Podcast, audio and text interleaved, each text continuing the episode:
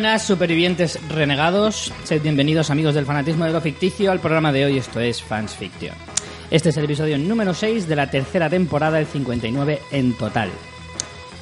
Hoy tenemos un invitado especial, hacía tiempo que no venía. Conmigo están los sobrevivientes, María Santonja, Buenas. que ha aprendido a hacer barbacoas buenas en Rumanía. La verdad que no, he comido un montón de carne, pero no he cocinado nada. que es lo A que se saber, trata, a saber de qué sería esa carne allí. El invitado que os está diciendo es Alonso Avellán. Bienvenido. Hola, buenas. Que ve todos los episodios del último superviviente. Estoy en ello. Estoy en ello. Y yo soy Richie Fintano, que por mucha sed que tenga, la orina caliente, si por lo menos estuviera fría, pues. Oye, Con hielo y una rodajita de limón, igual sí. exacto. Sí, se empezó con el gin tonic, Mira. Y mira qué moda ahora. Bueno, hoy vamos a hablar de un tema bastante curioso. Aprovechando que esta semana volvíamos con, con Walking, hemos decidido tratar un tema guay que, que da Sí, para, para muchos debates. una alegría, una alegría de tema. Dice, los otros días Un buen rollito. Temas de mierda, en plan, hoy tratamos un tema guay. Hoy hablamos de distopías y futuros apocalípticos. Ahí, de buen rollito. Bueno, pero explícalo de Walking. Eh, bueno, esta semana hemos comenzado ya con, la, con nuestra segunda temporada del podcast, la quinta temporada de, de la serie, como sabéis. Y para los que no lo sepáis, hacemos un repaso de cada episodio eh, cada semana y lo analizamos, lo, lo desgranamos completamente y hablamos de todo lo, lo posible siempre que lo hayamos visto, porque esta semana se nos ha escapado un trocito del final y no nos hemos dado cuenta. Eh, entonces, eh, pero pues que es un podcast aparte. Es un podcast aparte de este, claro, por supuesto. Se llama Tertulia Zombie The Walking Dead. No sé si se ha notado el descontento que tengo con el nombre de- del, del te ha currado el nombre. Sí, ahí a tope. Pero bueno. Pues eso, que lo hemos empezado esta semana ya, que había mucha gente que, que nos lo había pedido de- del año pasado, pues ya lo tenéis presente en vuestras vidas. Y entonces, pues hemos pensado que era un buen tema, así, para unir los dos podcasts. Pues hemos pensado eh, que, pues eso, vamos a seguir con el buen rollito que genera la serie y vamos a hablar de, de esto, de futuros apocalípticos en el cine. Pero bueno, antes de irnos para, para esos mundos tan maravillosos, eh, unas pequeñas noticias breves, como siempre. Vamos para allá. Aquí están noticias breves para servirle, Mr. Quitanieves. Bueno, pues la primera eh, es que el señorito Javier Bardem negocia ser el villano de Piratas del Caribe 5. Estaba su mujer en la 4 y dijo, venga, pues voy yo también para allá. A ver si la rescatan un poquito la saga, porque la 4 fue, vamos. Yo me quedé, creo que por la 3. Esa que hicieron partida en dos, que la Sí. alargaron innecesariamente y luego no se resolvía la historia y me sentí estafada en el cine. La 3. Pues ahí me quedé. yo a la 3 me dormí por lo menos seis veces en la, en la sala. Y siempre que despertaba empecé seguía con la batalla esa de la última batalla. Sí, la no, no pasaba, no pasaba, era atrapado en el tiempo. Era horrorosa. A lo mejor es que dormías tanto que ya estabas en el siguiente pase. Hostias. Nueve horas ahí en el cine. y justo te despertabas por el mismo trozo siempre. Entonces, bueno, eh, no sé. ¿Qué os parece esta elección, Javier Bardem, como Ya, me parece mal ya que hagan otra. Sí, claro, es que- Partiendo, partiendo de ahí. Claro, es Pero que ¿quién soy yo? Pa- El error está de base, ¿sabes? No, el problema no lo tiene Bardem. Bueno, pero no sé, a lo mejor con esta elección consiguen intentar eh, remediar lo que hicieron en la última. Es que vosotros os quejáis de la tercera, pero es que la cuarta no la habéis visto. Y es todavía peor. Porque es que es, es el personaje de Jack Sparrow, que ya no es lo que era, y ya, todo lo demás sobra. Y Penélope Cruz además tiene un papelillo de mierda, en realidad. A mí me da un poco igual, pero bueno, en la de James Bond que hacía de malo estaba guay. Hmm. Por eso, ponerle de villano, en la de No es país para viejos también hacía de villano y estaba bastante O correcto. sea, de villano hispano, ¿no? Sí, claro. de villano hispano. Hombre, siendo pirata, no es extraño que sea hispano también. Pero bueno, no sé, hombre, a mí, dentro de, de lo horrible que es que haya una quinta, pues por lo menos ves caras que a lo mejor te apetece ver. Yo no voy a verla. Sí, a mí me da igual lo que me digas. Ha quedado claro. Hombre, yo creo que en una película que han metido a Orlando Bloom de pirata puede entrar cualquiera, cualquiera, cualquiera cabe. De hecho, creo que Orlando Bloom vuelve también a- en esta, en esta en esta secuela. Pobrecito Legolas, no digáis cosas malas del Legolas. Sí, del Legolas, que solo, solo trabaja en películas en las que ya ha trabajado, porque si no... Si no, no lo cogen. Dice, tipo que ya te conozco, que si no... Bueno, más noticias. Eh, esta aquí de noticia patria. Dani Rovira será el maestro de ceremonias de la gala de los Goya, que será el 8 de febrero de 2015. Bueno, este chico ahora, como ha pegado su bidón, lo quiere meter en todas partes. Pues desde luego. Nos lo van a hacer aburrir, eso es lo que Sí, te digo. A mí yo- me yo ya- encanta, me cae muy bien, pero ya dices... me he cansado ya. Estás ya hasta en las cervezas, o sea... Pues en el corte inglés, anuncio del corte inglés, ¿no? De ropa. Dani Rovira, ya es que dices, vale todo, es que vale todo en este país. Sí, sí, totalmente. Pero bueno, la verdad es que leía el artículo donde había leído la noticia y decían algo así como que es un es algo muy ingrato, muy difícil de hacer, pero que rara vez sale bien en realidad. Es que cuando presentas unos premios, lo normal es que te critiquen y te hablen Sí. mal. Nunca van a Es que incluso que- haciéndolo bien, lo más probable es que te acaben criticando. ¿Quién lo Pero hizo bueno. el año pasado? ¿Era Eva H? Eva H, ¿no? Repitió, ¿no? Esa no lo hizo dos años Eva seguidos. H, no sé si repitió. Luego, antes de Eva H, fue Buena Fuente dos años, creo. Es que es muy complicado, ¿eh? Es muy complicado. Hacerlo sí. ameno y... Es que Es es un realmente rollo, difícil. realmente. Los que lo que puedes hacer es hacerlo rápido, no tienes por qué eh, tirarte cuatro horas Claro, de es que a veces lo Céntrate quieren en lo que hacer es. ahí, que si el número musical, Glass Vedette, el circo... no quieren hacer- Bueno, los Oscar, que- en los pero- últimos años sí que es verdad que fue mejor precisamente porque lo acortaron. Porque pasaron de las cuatro horas que fue en algunos años. Es que es totalmente de- de- innecesario. De, horrible. Ah, no, el año pasado fue Manel Fuentes. Otro que... Ah, creo que lo Manel criticaron mucho. Fuentes. Yo no lo vi el año pasado. Es que no, a mí no me parece buen presentador, básicamente. A mí tampoco me... Pero el año pasado fue Manuel Fuentes, el anterior fue Bache y el anterior fue Buenafuente. Sí. Y bueno, siguiendo un poquito con tema de galas y hablabas de los Oscar, pues el que va a ser el, que, el encargado de, de presentar los Oscars este año es Neil Patrick Harris, que para que no suene de nombre es el Barney de Cómo conoció vuestra madre, que es su papel más conocido. Y que, bueno, este sí que ya está bastante versado en cosas de estas, porque he leído ¿Todos que... Los, los Tony o Los Tony eso? cuatro veces. Ah. Ha presentado los Tony cuatro veces y los Emmy dos. O sea que este ya está bastante. Aparte que dicen que es un tío que domina muy bien el escenario, que se mueve muy bien. Desde un médico que- precoz eh, se vio que... se veía que este chico prometía. La gala de los Oscars de este año será el 23 de febrero. Eh, pues bueno, será este chico el que la presente. A mí eso me parece bien. A mí este chico me gusta. Y la verdad es que me da curiosidad verle. El año pasado fue Ellen DeGeneres que lo presentó, que lo hizo bastante A mí bien. me gustó también. Y el anterior fue el Seth, el Seth MacFarlane, que No yo con él no puedo. nada, no. puedo con él. Y anteriormente creo que fue Ricky Gervais, que tampoco me gusta nada. Es que ese no, fue, tuvimos ese fue de el- los... el, año este de Hugh Jackman con la palo esta. No. Con Anne Hathaway. Anne, eh, no, Anne Hathaway lo presentó Ah, no, con James Anne Franco. Hathaway con James Franco, sí. Hugh Jackman lo presentó él solo, que además hizo un número musical brutal y que le bien. hicieron le pusieron Gervais nubes. fue los Globos de Oro, eh, Sí. creo. Sí, Ricky Gervais fue luego que de fue oro, es verdad. cuando, cuando hizo su, su discurso ahí súper polémico criticando a toda la industria y tal. Sí, que sí, sí, es verdad, es verdad. Pues a mí el Seth MacFarlane no me gustó nada, creo que es de los que menos me ha gustado de todos. Porque Que es se parece, yo- cuando es- te pasa de gracioso... Sí, es que a mí Es que se Seth cree MacFarlane me parece, gracioso, me que parece no. ya muy cansino. A mí me sobra ya bastante, pero bueno.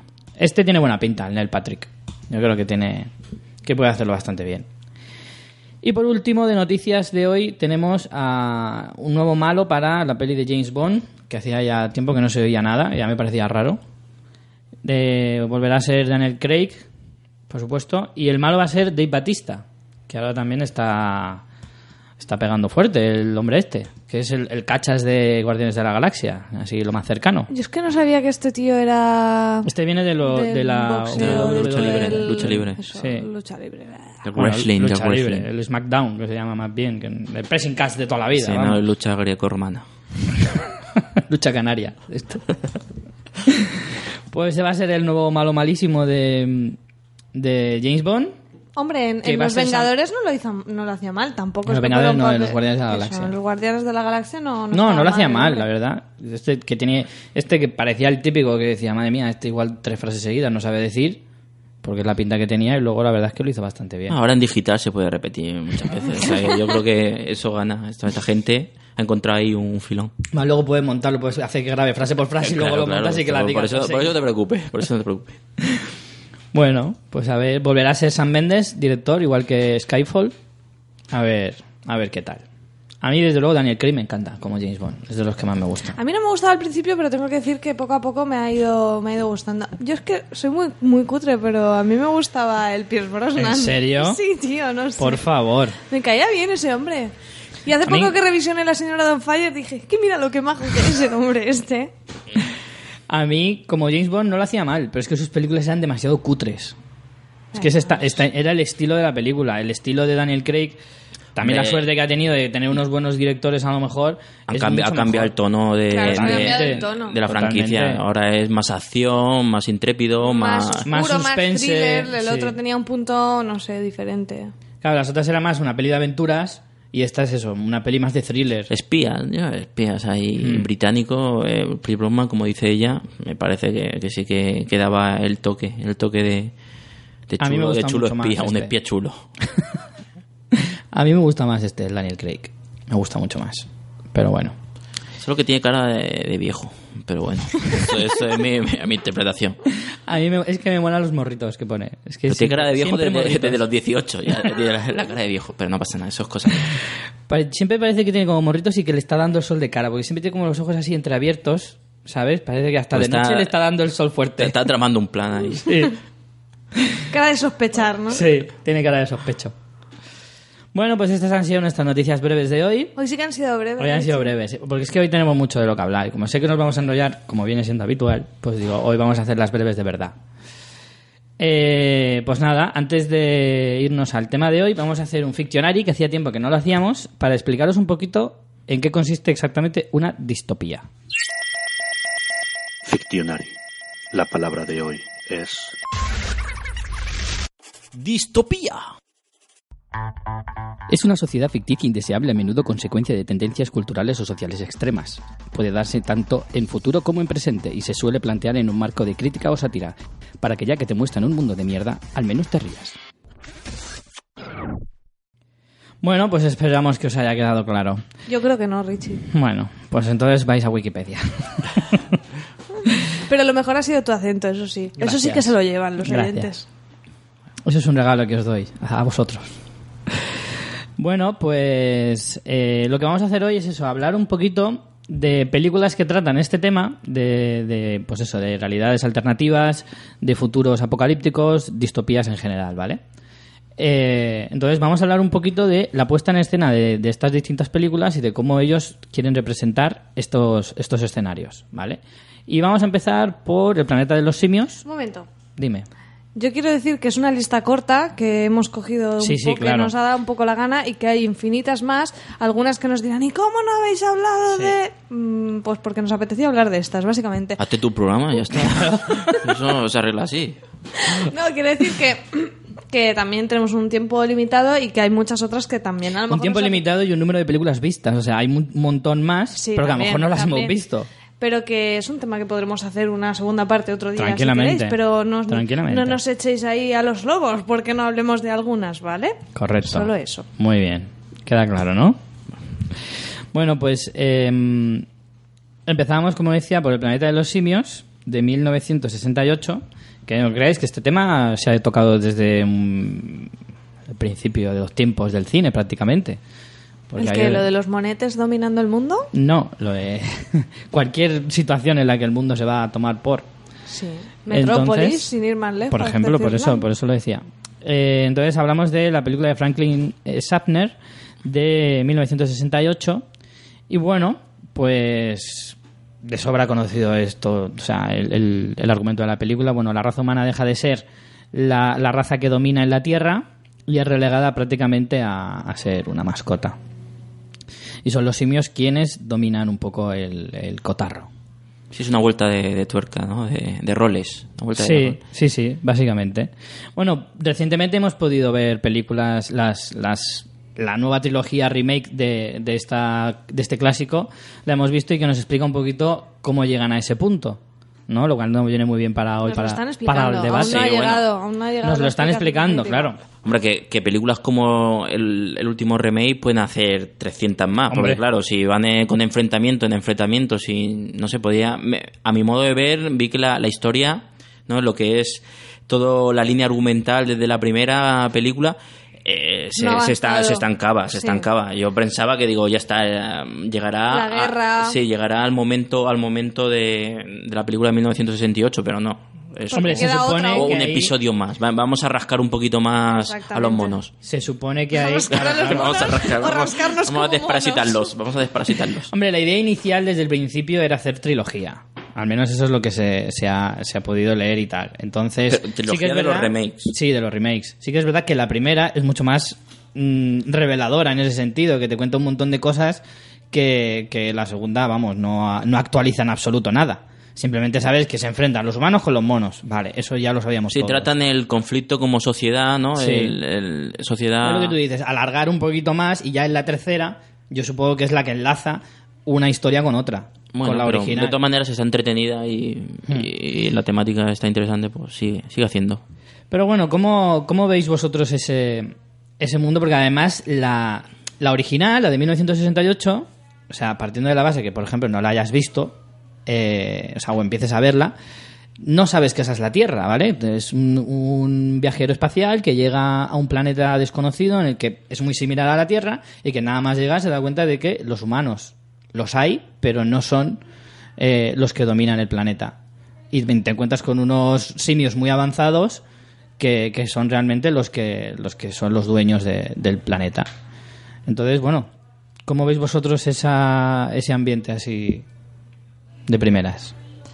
Pues yo creo que lo, lo que está interesante y es un poco la vuelta de tuerca de esta peli es que sería el a lo mejor la típica historia de extraterrestres, de, de otra sociedad que amenaza a la nuestra, ¿no? Lo- un- otra especie, pero con la particularidad de que es una especie con la que ya llevas tiempo conviviendo. Entonces eso es- creo que es lo que la hace original y, hombre, no, no, no entra en el género del terror, pero si te pararas a, a pensarlo es más aterrador. Es porque, terrorífico, sí. Claro, porque es algo con lo que, o sea, monetes ya tenemos aquí, extraterrestres hasta donde se sabe, ¿no? Entonces eso es lo que me parece más interesante y además porque tampoco es, a ver, obviamente es descabellado todo lo que quieras, pero lo bueno de estas historias es que se basan en algo que tiene un punto que puede conectar con la realidad. Entonces, pues eh, los propios homínidos, pues unas especies fueron anulando a otras. Entonces, es- ese, ese rollo me parece que es el que tiene más Sí, interesante juega, la historia. juega con eso, con la supervivencia del más apto, ¿no? O, o el desarrollo de la inteligencia de, de ciertos animales hasta tal punto que, que superan a- al humano. Es decir, tú has rascado ahí, como estábamos diciendo antes, tú has rascado ahí, venga, el mono inteligente, el mono inteligente, y ahora la has cagado. Es que ahora es más listo que tú. pasado de Y listo. más listo, ya no es que sea más listo, que a lo mejor es igual de listo, ¿no? Pero, es que es más fuerte, más claro, es más fuerte, más hábil, más ágil. Sabe O sea, sobrevivir mejor en la naturaleza, que eso sí que te lo No. intenta mostrar un poquito la segunda del remake, la del, Claro, la del amanecer. Delante de un desastre van a estar Los más monos, preparados claro. que nosotros. Sobre todo esto también como un poquito el 2001 Odisea en el espacio cuando eh, aprenden los monos a utilizar las, las herramientas, ¿no? Que es que se ve en este remake como a partir de la utilización de las herramientas y de las armas es cuando da ese salto evolutivo y de, y de fortaleza frente, frente al humano. Así que tener cuidado con los monos. ahí lo dejo, ahí lo dejo. A mí lo que más me gusta de, de esta historia es lo cómo le dice a la cara, a la- o sea, la, la crítica de la película es decirle a la cara al ser humano, decir, tu arrogancia frente a las demás especies hace que al final seas tú la que cae ante una especie que tú creías inferior, que se ha convertido en una eh, especie superior a la tuya. ¿No? Es un poco la, la crítica que hace la Sí, película, por- o al menos es la que a mí se me quedó. digo que lo veo una vuelta de tuerca no al, al- al típico planteamiento de extraterrestres, porque el planteamiento de extraterrestres es que ya vienen unos superiores o a Claro. la inteligencia artificial. También es el, el conflicto que podrías ver en un montón también de películas de ciencia ficción en que la inteligencia artificial se desarrolla a un nivel en que acaba sometiendo a las máquinas al hombre, ¿no? Por ejemplo, Matrix, sin ir más lejos, ¿no? Que sería otra distopía. Mm. De la que también vamos a hablar hoy. Ah, vale, es que no he visto tu lista, Sí, Richie. es que hoy ha pasado totalmente hasta el culo María de leer el guion. Pero si no lo dices no se nota porque Que vive ¿has el visto, límite, vive el límite. que resueltas hoy. Pero ¿qué dices? Pues acaba de decir una, como por ejemplo Matrix, de la que vamos a hablar después. Bueno, pues la que me ha venido a la cabeza de las máquinas, pero puede ser muchas otras. Bueno, continúa tu reflexión, por favor. Pues eso, que es lo mismo, pero lo que tú dices es muy interesante porque no es que venga alguien superior, sino que alguien que era inferior acaba Superándote. acaba superándote. Entonces eso, eso me mola, me mola bastante. Es que es eso, había un comentario muy bueno en la, en la del amanecer, que uno de los secundarios eh, decía algo así como, los monos no necesitan luz, no necesitan agua, no necesitan tecnología para Hombre, agua sobrevivir. necesitan un, un Hombre, tiene agua en el sentido que para lavarse y eso Necesitan- tampoco lo necesitan mucho, necesitan para beber y ya. WhatsApp y eso, pero agua sí, hombre. Bueno, pero eso también es desarrollo de las especies. A lo mejor no, no me estoy imaginando el mono con el WhatsApp ahí en el día de mañana. No, pero que es un el ser humano hace, piensa- cua- hace 50 años tampoco necesitaba WhatsApp. Piensa que en el WhatsApp de los monos habrían tres solo con cara amarilla y todos los demás serían monetes, al revés que a nosotros. No sería al revés. ¿no? O sea, Claro, claro, sería al contrario. Habría una cara amarilla con los ojos tapados y otra con los oídos. El desarrollo está ahí, realmente. La mierda sería la misma, eso sí. Pero, pero sí. No. Eh, lo que quería decir es eso, que, que los, los, los, los... Sobre todo el hombre desarrollado. O sea, el hombre que, que, que cae su sociedad, como pasa en estas películas, en la que cae, sí que depende mucho de la electricidad, Somos por ejemplo. inútiles, no sabemos Somos hacer unos nada. inútiles. En ese sentido hemos mm, involucionado, digamos. Y cualquiera que haya intentado tener un huerto en casa, Esto, esto está basado en hechos reales. ¿verdad, María? Reales, sabe que si se diera una circunstancia de estas estaríamos muertos. Porque si nunca lo has probado, dices, no, porque yo cultivaría, ¿tú cultivarías qué? Que tengo unos tomates cherry ahí que, que- que- que no, no dan de sí. No, no cultivarías nada, eso es No puedes hacerte ni mini pizzas con No esos tomates. nada. Entonces sí, es verdad. El, el- el ser humano evolucionado en nuestra sociedad delante de todo esto no Hombre, la tecnología ha sustituido muchas de las cosas que hacíamos artesanalmente o, o manualmente. Por eso tampoco hay que ser dramáticos. O sea que si lo hace una máquina, pues nosotros ahora nos hemos ceñido a lo que hace la máquina. Tampoco, no sé, tú- se sabe hacer, no sé, se abrir el Facebook. Este, un campesino puede ser que no sepa. Sí, pero si viene el apocalipsis zombie, el campesino sobrevivirá más que nosotros. Bueno, vamos a cambiar de, de peli porque hay muchas de las que hablar hoy. Pasamos a The Road, de Gene Hillcott, de 2009. John, ¿he dicho Gene? Has dicho, no has sé dicho Jim, sí, has dicho ¿He dicho Jim. Gene? Pues es John. John Hillcott. Y el director de fotografía es español. Sí, Aguirre Sarrobe. ¿Es. Aguirre Sarrobe? pues no lo sé, Creo me que has sí. pillado. Ahora te No, pero sí que sí que Sí que es español, eso seguro. Bueno, yo Bueno, lo miro. The Road de 2009, basada en la novela de, de Cormac McCarthy, Premio Pulitzer. premio Pulitzer, que además ya ha adaptado varias de sus novelas, como por ejemplo No es París para viejos. Todos los caballos bellos, ¿no? También. Apasionante. Sí, sí, sí. ¿Es suya? No lo sé, ¿eh? Sí, sí, sí, sí que es suya. ¿Todos los eh, caballos bellos? Sí. Esa era de Matt Damon, ¿no? Con ese título ya ni la voy a ver. O sea, Creo que era de Matt Damon esa. Pues no lo sé realmente. Pero creo que se aleja bastante Porque del entre tema. esa de- y el hombre que susurraba a los caballos y tal. Claro, es que el tema, el tema caballos no ha traído muy buen cine. Sí, porque la del caballo de guerra esta de Spielberg War también Horse, era... sí, sí. uf, Warhorse, Hombre, sí. tampoco estaba tan mal. Santa. Sí que era Javier Aguirre Sarrobe el director de foto. Y sí que era Matt Damon el de Para todos caballos bellos. Choca. Eso era un, era un efecto de sonido de ordenador, no hemos chocado de verdad. Sí, nos cuesta menos. bueno, eh, Eh, sigamos con el te tema. has leído el libro, ¿no? Yo me leí el libro antes de ver la película y realmente... De The pues eso, sí, sí, estaba... eh, que lo, lo- bueno, fue uno de esos libros que escuchando la SER, el programa este que tenía... mm, Bueno, el programa, el, la sección que tenía de libro lo recomendaban y, y lo compré y realmente sí me, me encantó. Me encantó, es una... ¿Es fiel a la, peli- la película? ¿Es fiel Sí, al libro? sí. Además, bueno, la, la película enriquece esos escenarios a partir de. Porque se vio. fue La película se rodó a partir de. después del. del, del huracán Katrina, creo que fue. Mm. ¿No? Y se, y se aprovecharon de, de ciertos escenarios. Había yates por ahí en, en medio de las carreteras. Hay una escena, ¿no? Que hay un yate. Mm. Sí. Pues, pues eso Sí, es sí. real. Eso es real porque se aprovecharon de cierta. de- bueno, de, de esa debacle. De, Claro, mira. Esa al catástrofe. menos una ventaja le sacaron. Sí, luego dicen que, que es malo los huracanes, los huracanes, mira. Y el libro sí, ¿Cuánto se- bien han hecho los huracanes a la industria del cine, macho? entre esto y el mago de Oz. Y, y ya te digo que el libro el libro relata la historia de, de- del padre y el hijo que se ven envuelto, envueltos de- del día a la mañana, de la mañana al día. a- Pero en el libro explican algo del cataclismo que ocurre, porque en la no, película no dan ningún igual. detalle. Aparecen ya recorriendo, eh, aparecen ya en el bosque, durmiendo, Sí, pero en la película podemos ver algún flashback en el que vemos la interacción entre Viggo Mortensen Sí, y con la familia. Theron, Con la familia. Que era la mujer. madre, que es la que, que luego se vuelve loca y se pira ahí en Hombre, plan no "Me se, vuelve, morir". no se vuelve loca. Hombre, Se se vuelve loca en el sentido de, de que no, pu- no soporta la presión, Pero yo no tiene creo- una depresión bestial y dice, yo no puedo vivir en este mundo. Obviamente, pero es que- pero, no, no es de loca, es, o sea, Hombre. es... Loca, ¿no? En el sentido de que llega a un punto extremo psicológicamente. Sí, sí, pero, pero que está cuerda, o sea, yo creo que Sí, la- sí. el pers- ese personaje toma una decisión... eh, Coherente, en Cuerda. realidad. Sí, sí. No, no, es igual. El libro, el libro es igual. Tampoco explica en ningún momento. eh, Pero es que eso- es innecesario. Cuando hablamos, por ejemplo, de Walking Dead siempre estamos hablando de, de qué va a pasar y tal, pero también lo decimos que a mí me da igual como por qué vienen No, los no, zombies si no ni lo cómo considero se curan. Si es que indispensable, pero si no- lo sabemos, lo sabemos. No, no, no te importa. De hecho, en, esta, en la mayoría de estas historias empiezan ya con, con esa situación planteada, porque lo que da juego es la situación, me da igual cómo se produzca. O sea, podría ser interesante, pero te daría pie a otro tipo de, de historias, no a estas.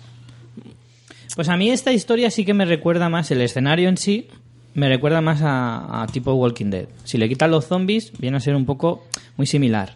Muy, en muy el sentido similar, de sí. que se crean pequeños grupos, eh, dentro de lo posible, ves gente que tiene... A mí, a mí me recuerda mucho a Mad Max, ¿no? El, el rollo este de... Es Sí. el ser humano, el, el realmente el enemigo, del- enemigo, del, claro. propio ser humano, Claro. el que más miedo nos da. Y además, eh, seguramente si tuviéramos que tener miedo a algo, ¿no? A- sí, a, a zonas, ¿no? A que, que suceda algo así similar, eh, es la supervivencia en la que puede... La que puede No, no, lo que está claro es que mm, dentro de toda la ficción de estas películas, lo que todo el mundo tiene clarísimo es que esta situación se daría seguro. O sea, en un, en momento de, de extremo, o sea, de, de cataclismo de estas características o de, o de hecatombe a nivel mundial, de perder toda electricidad, etcétera, toda la sociedad tal como la conocemos, digamos, eh, lo que está claro es que aquí sería la ley del más fuerte. Que eso lo sabemos todos. Lo que nos es más cercano es lo que podemos temer más. Exacto. O sea, que tu propio vecino sea el que te pueda matar por supervivencia, eh, me, parece más real que venga un, un extraterrestre, que venga una nave alienígena, se pare Sí, sí, en, en- en el cuarto al lado de mi casa y me diga, tú fuera. Sí, sí, está claro que evidentemente hay mucha más ciencia ficción en, en que venga un extraterrestre o que los monos nos superen eh, a nivel de inteligencia a este tipo de cosas, en que por cualquier colapso de, de la energía, o, o ya ni siquiera eso, imagínate, estamos hablando de que a lo mejor en 30 años se acaba el petróleo No, hombre, y, y Max. puede haber barbaridades Ma- de ese Mad tipo. Max, ¿eh? Max, la lucha por los recursos, ¿no? El, Claro. va- el valor de los recursos y, y cómo, cómo degenera todo en, un- en la lucha en la- por, por supervivencia y por, bueno, pues eso, por gasolina. Claro, en realidad es más lo que decía María antes de que puede ser puede llegar a ser más terrorífico este tipo de situaciones es porque de alguna manera es a lo mejor el planeta de los simios a lo mejor no tanto, pero eh, en el caso de The Road es algo que realmente no es tan descabellado. Desde luego es mucho menos descabellado que, por ejemplo, el planeta de los simios. Es algo que no, no, es, no es tan descartable. Yo tengo que decir que lo que más me gusta de esta peli, y, si, y tampoco es tan tan conocida igual, al menos de las que tenemos listadas, y, y que a quien no la haya visto la recomiendo mucho, Muchísimo. es que es, eh, tiene una ambientación muy intimista, como decía Alonso, eh, se centra en un padre y un hijo, entonces Es todo el gris. nivel de identificación que tienes con esos personajes es muy bestia, yo creo que mucho más que con todo el resto de personajes que, que vamos a ver. Y yo que tengo además una memoria fatal, esta película la recuerdo, vamos, Al detalle. de, de entera. Creo que no le he pasado tan mal en un Es cine que- en mucho tiempo. Solo la he visto una vez porque no me veo con coraje de volver a verla. Y la, la disfruté, pero lo pasé realmente muy mal, ¿eh? Si os, a- muy, si os- muy mal. si os acordáis, eh, la relación padre-hijo, el padre intenta Sí. ocultar constantemente al hijo la situación en la que están viviendo. Hasta que llega un momento que le Eso es dice... importante, eso es bueno para el que- debate. que le- que- ¿Qué opináis de eso? O sea, hasta que llega un momento le dice, tienes que aprender a usar la pistola si viene un hombre malo, si viene... Pero no solo eso, sino que incluso le enseña, si te viene un hombre malo, no te enfrentes a él. Pégate un tiro en la boca. Sí. Se lo dice así. O sea, en plan... Pero porque eh, no, antes yo no sé, recuerdo si le cojas si era porque le quedaba una bala ¿Eh? o porque Sí. le quedaban pocas balas, ¿no? No desveléis mucho, pero sí, eh, hay un momento en que con toda la con toda la falta de todo que tienen, no solo de alimentos, tampoco tienen, como en otras pelis de este tipo, por ejemplo en Walking Dead mismo, siempre están encontrando armas. Yo no sé, en Estados Unidos hay muchas armas, pero oye, mm, siem- siempre encuentran armas. No Parece que la munición no sea un problema y en esta película, en cambio, eh, se ve que tampoco tienen armas y que llegados a un punto extremo, a, a veces puedes hasta preferir guardarte esa bala para ti mismo, para Claro. no sufrir, Claro, que claro. Para, para otra cosa. Me recuerda para es- defenderte. como la película de, no sé si acordáis, de La Niebla de Stephen King, Sí. que, bueno, tampoco porque es el... No, no cuentes el final. Pero que, que hace algo similar. Sí, sí, tiene, va por ahí los tiros. También, eh, también en esta peli es muy interesante porque el niño eh, ha nacido o, ha- o no, o no Sí, sé no ha conocido otro no ha mundo. conocido otro mundo y Sí. eso también es muy interesante, el, el- el ver cómo él se cría en eso. Pero yo volviendo, volviendo al tema de, de lo del padre e hijo, yo creo que ahí se equivoca. El personaje de Vigo Mortensen se equivoca en, en si tú quieres que tu hijo sobreviva, más vale que le enseñes lo jodido Ya, que es el pero mundo. es- ya sé que es- muy cruel. es el dilema, una es el cosa dilema. sobrevivir y otra es vivir. ¿sabes? Claro, es el dilema. Y Pero bueno, lo- entonces, ¿qué se, se plantea también en, en- en Walking Dead, ¿no? El hecho de, ¿merece la pena vivir en una sociedad así? ¿Merece la pena? Ya, pero eso es una decisión personal de cada uno. No es una cosa que tú puedas, que tú Sí. puedas decidir sobre tu hijo, en el sentido de... Hombre, tú eres tu- el dueño de tu hijo, esto, eso es así. Sí, pero tú no puedes decidir por él, o sea, en el sentido de que, que Hombre, sea él edad, el que sí. diga, el que diga si quiere vivir en ese mundo o no. Si no quiere vivir en ese mundo, Pero es que no ha tenido, padre él no ha conocido, él no ha otra, conocido nadie, nada Ya, más. ya lo que él tiene miedo también es proteccionista, él lo que tiene miedo es que se, que se coman al hijo. Sí, sí, pero eso, pero precisamente por eso. Yo creo que el enfoque del personaje, la película lo hace muy bien, porque te muestra la desesperación de un padre que no sabe qué hacer. Eso me gustó muchísimo. Pero yo me pongo en el papel, o sea, en la piel del personaje y creo que se equivoca. Porque No sé, es tú la tienes cuestión un de hijo, decir, tú te mueres, tienes un hijo de siete años, lo dejas en un mundo en el que va a ser perseguido por... Por eso, por no eso. sé. Haz una de dos. Si tú no quieres que viva en ese mundo, pues tienes que tomar tú la decisión. Y te lo cargas. Así. Ya, pero bueno, estaba hablando de las circunstancias Pero, en el que él no pudiera. Y si no, y si tú no quieres tomar esa decisión, por dura que sea, o porque crees que tu hijo a lo mejor puede valerse por sí mismo en un momento dado, enséñale desde el principio. Algunas cosas las hace, Desde por ejemplo. Con cinco años tampoco le puedes No enseñar. tiene cinco años, el chaval tiene por lo menos 10 o 12. Ha hecho la comunión ya. Sí. Se la comunión.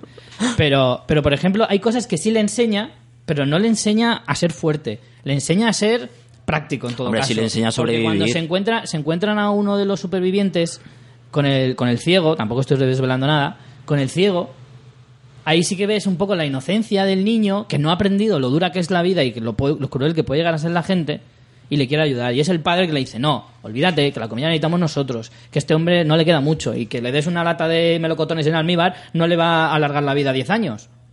Que eso me parece muy bien que se lo enseñe.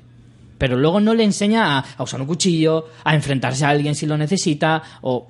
Porque efe- efectivamente, si de repente él se muere y lo deja solo, ¿qué pasa? Ya, pero un, un niño de 8 o 9 años luchando a cuchillo Tampoco en mano, un niño no de 8 o creo. 9 años en esta sociedad tú no te lo imaginas, pero en esa es otra sociedad. Pero tampoco Las es- leyes cambian. Tampoco está por en el templo maldito, ¿sabes? Tampoco puede empezar a repartir ahí, ¿sabes? Es- No, pero chicos, tú lo que enseñas es que navaja y giras para que la herida no se cierre. Eso, es- eso es de cajón. De primero, de vandalismo, coño. de siempre. Eso es lo primero que se enseña. Cuando te enseñan, cuando sacan una mariposa de estas así y hace... Lo primero que te dicen, tajo y luego giras. De siempre. Pues Richie, yo no lo Ni sabía, ¿eh? ciudadanía, ni nada. Nada. bueno, ¿quieres decir algo más o pasamos a la siguiente? No, yo recomendarla muchísimo esta Eso película sí. porque mm, tienes que estar que no te pille un día ahí jodido porque ya acaba o, No, o bueno. sí o aprovechalo ya si estás jodido pues te la, te la ves y ya está pero Yo solo la vi una segunda vez por verla con mis amigos para verles pasarlo mal también. Fue un poco por decir, yo lo voy a pasar mal otra vez, pero como ya me lo sé, lo pasaré un poco peor que ellos. Un poco poco mejor, mejor. que ellos. Bueno, pasamos a la siguiente. Esta tiene una peculiaridad muy buena, por eso la he querido meter. Se llama A Ciegas, de Fernando Meireles, de basada 2008. en una. Basada en una novela de Saramago, premio Nobel de Literatura. sí la la novela se llama Ensayo sobre la ceguera yo me lo Correcto. he leído muy chulo también Bueno, la película trata sobre una epidemia que deja ciega a la, a la población de todo un país eh, y sin ninguna explicación a los primeros que se vienen que se ven afectados por esto se les meten en un hospital y de repente se quedan solos porque los dejan ahí metidos y se piran. Entonces, claro, tú imagínate la situación de encontrarte en un sitio totalmente estás totalmente ciego y nadie te da una explicación porque se supone que los encierran como para, para en tipo cuarentena, pero claro, la, la situación ya se desborda, eh, afecta a toda la población y esta gente pues se queda allí como encerrada, en, intentando sobrevivir sin encima limitados, ¿no? Por ese, por ese espacio. Y aquí también volvemos a tener el tema de los grupos, de quién toma el poder, de, del, del De la jerarquía, la jerarquía. Sí, totalmente. La cuestión es que aquí, evidentemente, como manda la naturaleza, cuando no hay una sociedad establecida, manda la naturaleza y como nosotros también somos animales, aquí es el más fuerte. Ya, pero es que es parte de, también de la organización social, la Sí, jerarquía. Pasa ahora a lo mejor no es la lucha del más fuerte, pero sí que es la, la lucha del más listo. O sea, Sí. los más listos, bueno, los más listos entre comillas, claro. Más listos para según qué. A mí lo que me gusta también de esta historia es, es que no, no te lleva a un extremo tan grande de una epidemia que te mate o una, un agente externo, sino simplemente privándonos a todos de un sentido, como ya eso podría, podría, podría eh, desencadenar un, un- un verdadero caos social. Y, y además me, me gusta mucho, me- hace tiempo ya que leí la, la novela, pero claro, en esa situación los que son ciegos por, Sí, porque han nacido ciegos tienen una ventaja porque han sido ciegos siempre. Entonces, De hecho, pasa en la película. claro, claro, están, o sea, tienen una, una ventaja absoluta porque ellos siempre se han desenvuelto en el mundo con esa limitación. Entonces eso me, me parece muy interesante ese juego de, de dar una vuelta a la que se, que se giran las tornas un poco. Es una película muy cruda, ¿vale? Porque te cuenta la historia de una manera, a ver, en algunos puntos hasta salvaje. O sea, ves al- a, a los más fuertes que... Claro, también es un poco eso de... que tú te sientes acorralado cuando te ves en... en en, en- ¿cómo se dice? En, en de- en desventaja, aunque los demás tengan la misma desventaja que tú, tú te sientes como, como más perdido, ¿vale? Y actúas de forma más violenta. No sé si me están Sí, entendiendo. pero lo que es, fruto también del miedo. Sí, O sí, la- totalmente. Del miedo, totalmente. Pero, de alguna manera, en The Road, la historia, te- evidentemente, puede ser aterradora, pero, pero no estás tan limitado. En esta es que es como darle un punto más. Sí que es verdad que la historia transcurre toda en una ciudad. Bueno, de hecho, transcurre toda entera en el hospital. Pero, pero aún así es, es, es muy curioso ver a la gente cómo se, cómo se vuelve, cómo se desespera tan fácilmente y más sobre todo con esa desventaja tan notable. Porque aprender a ser ciego es muy difícil, sobre todo si no te ayudan.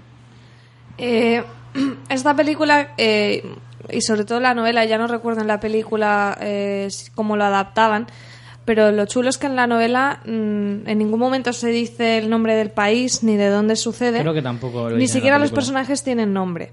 En el libro los personajes no, no tienen nombre. Está el médico, la mujer del médico, el primer ciego y todos los personajes tienen, tienen Un mote. un, un mote así que en ningún momento se, se les pone un nombre y creo que es una manera que tiene Saramago de, de, crear esa distopía eh, bueno pues eso de, de ir más a esa esencia de, de lo que podría llegar a pasar en cualquier sitio. O sea de hacer más ese paralelismo de es que esto podría ser eh, una, una realidad en cualquier punto.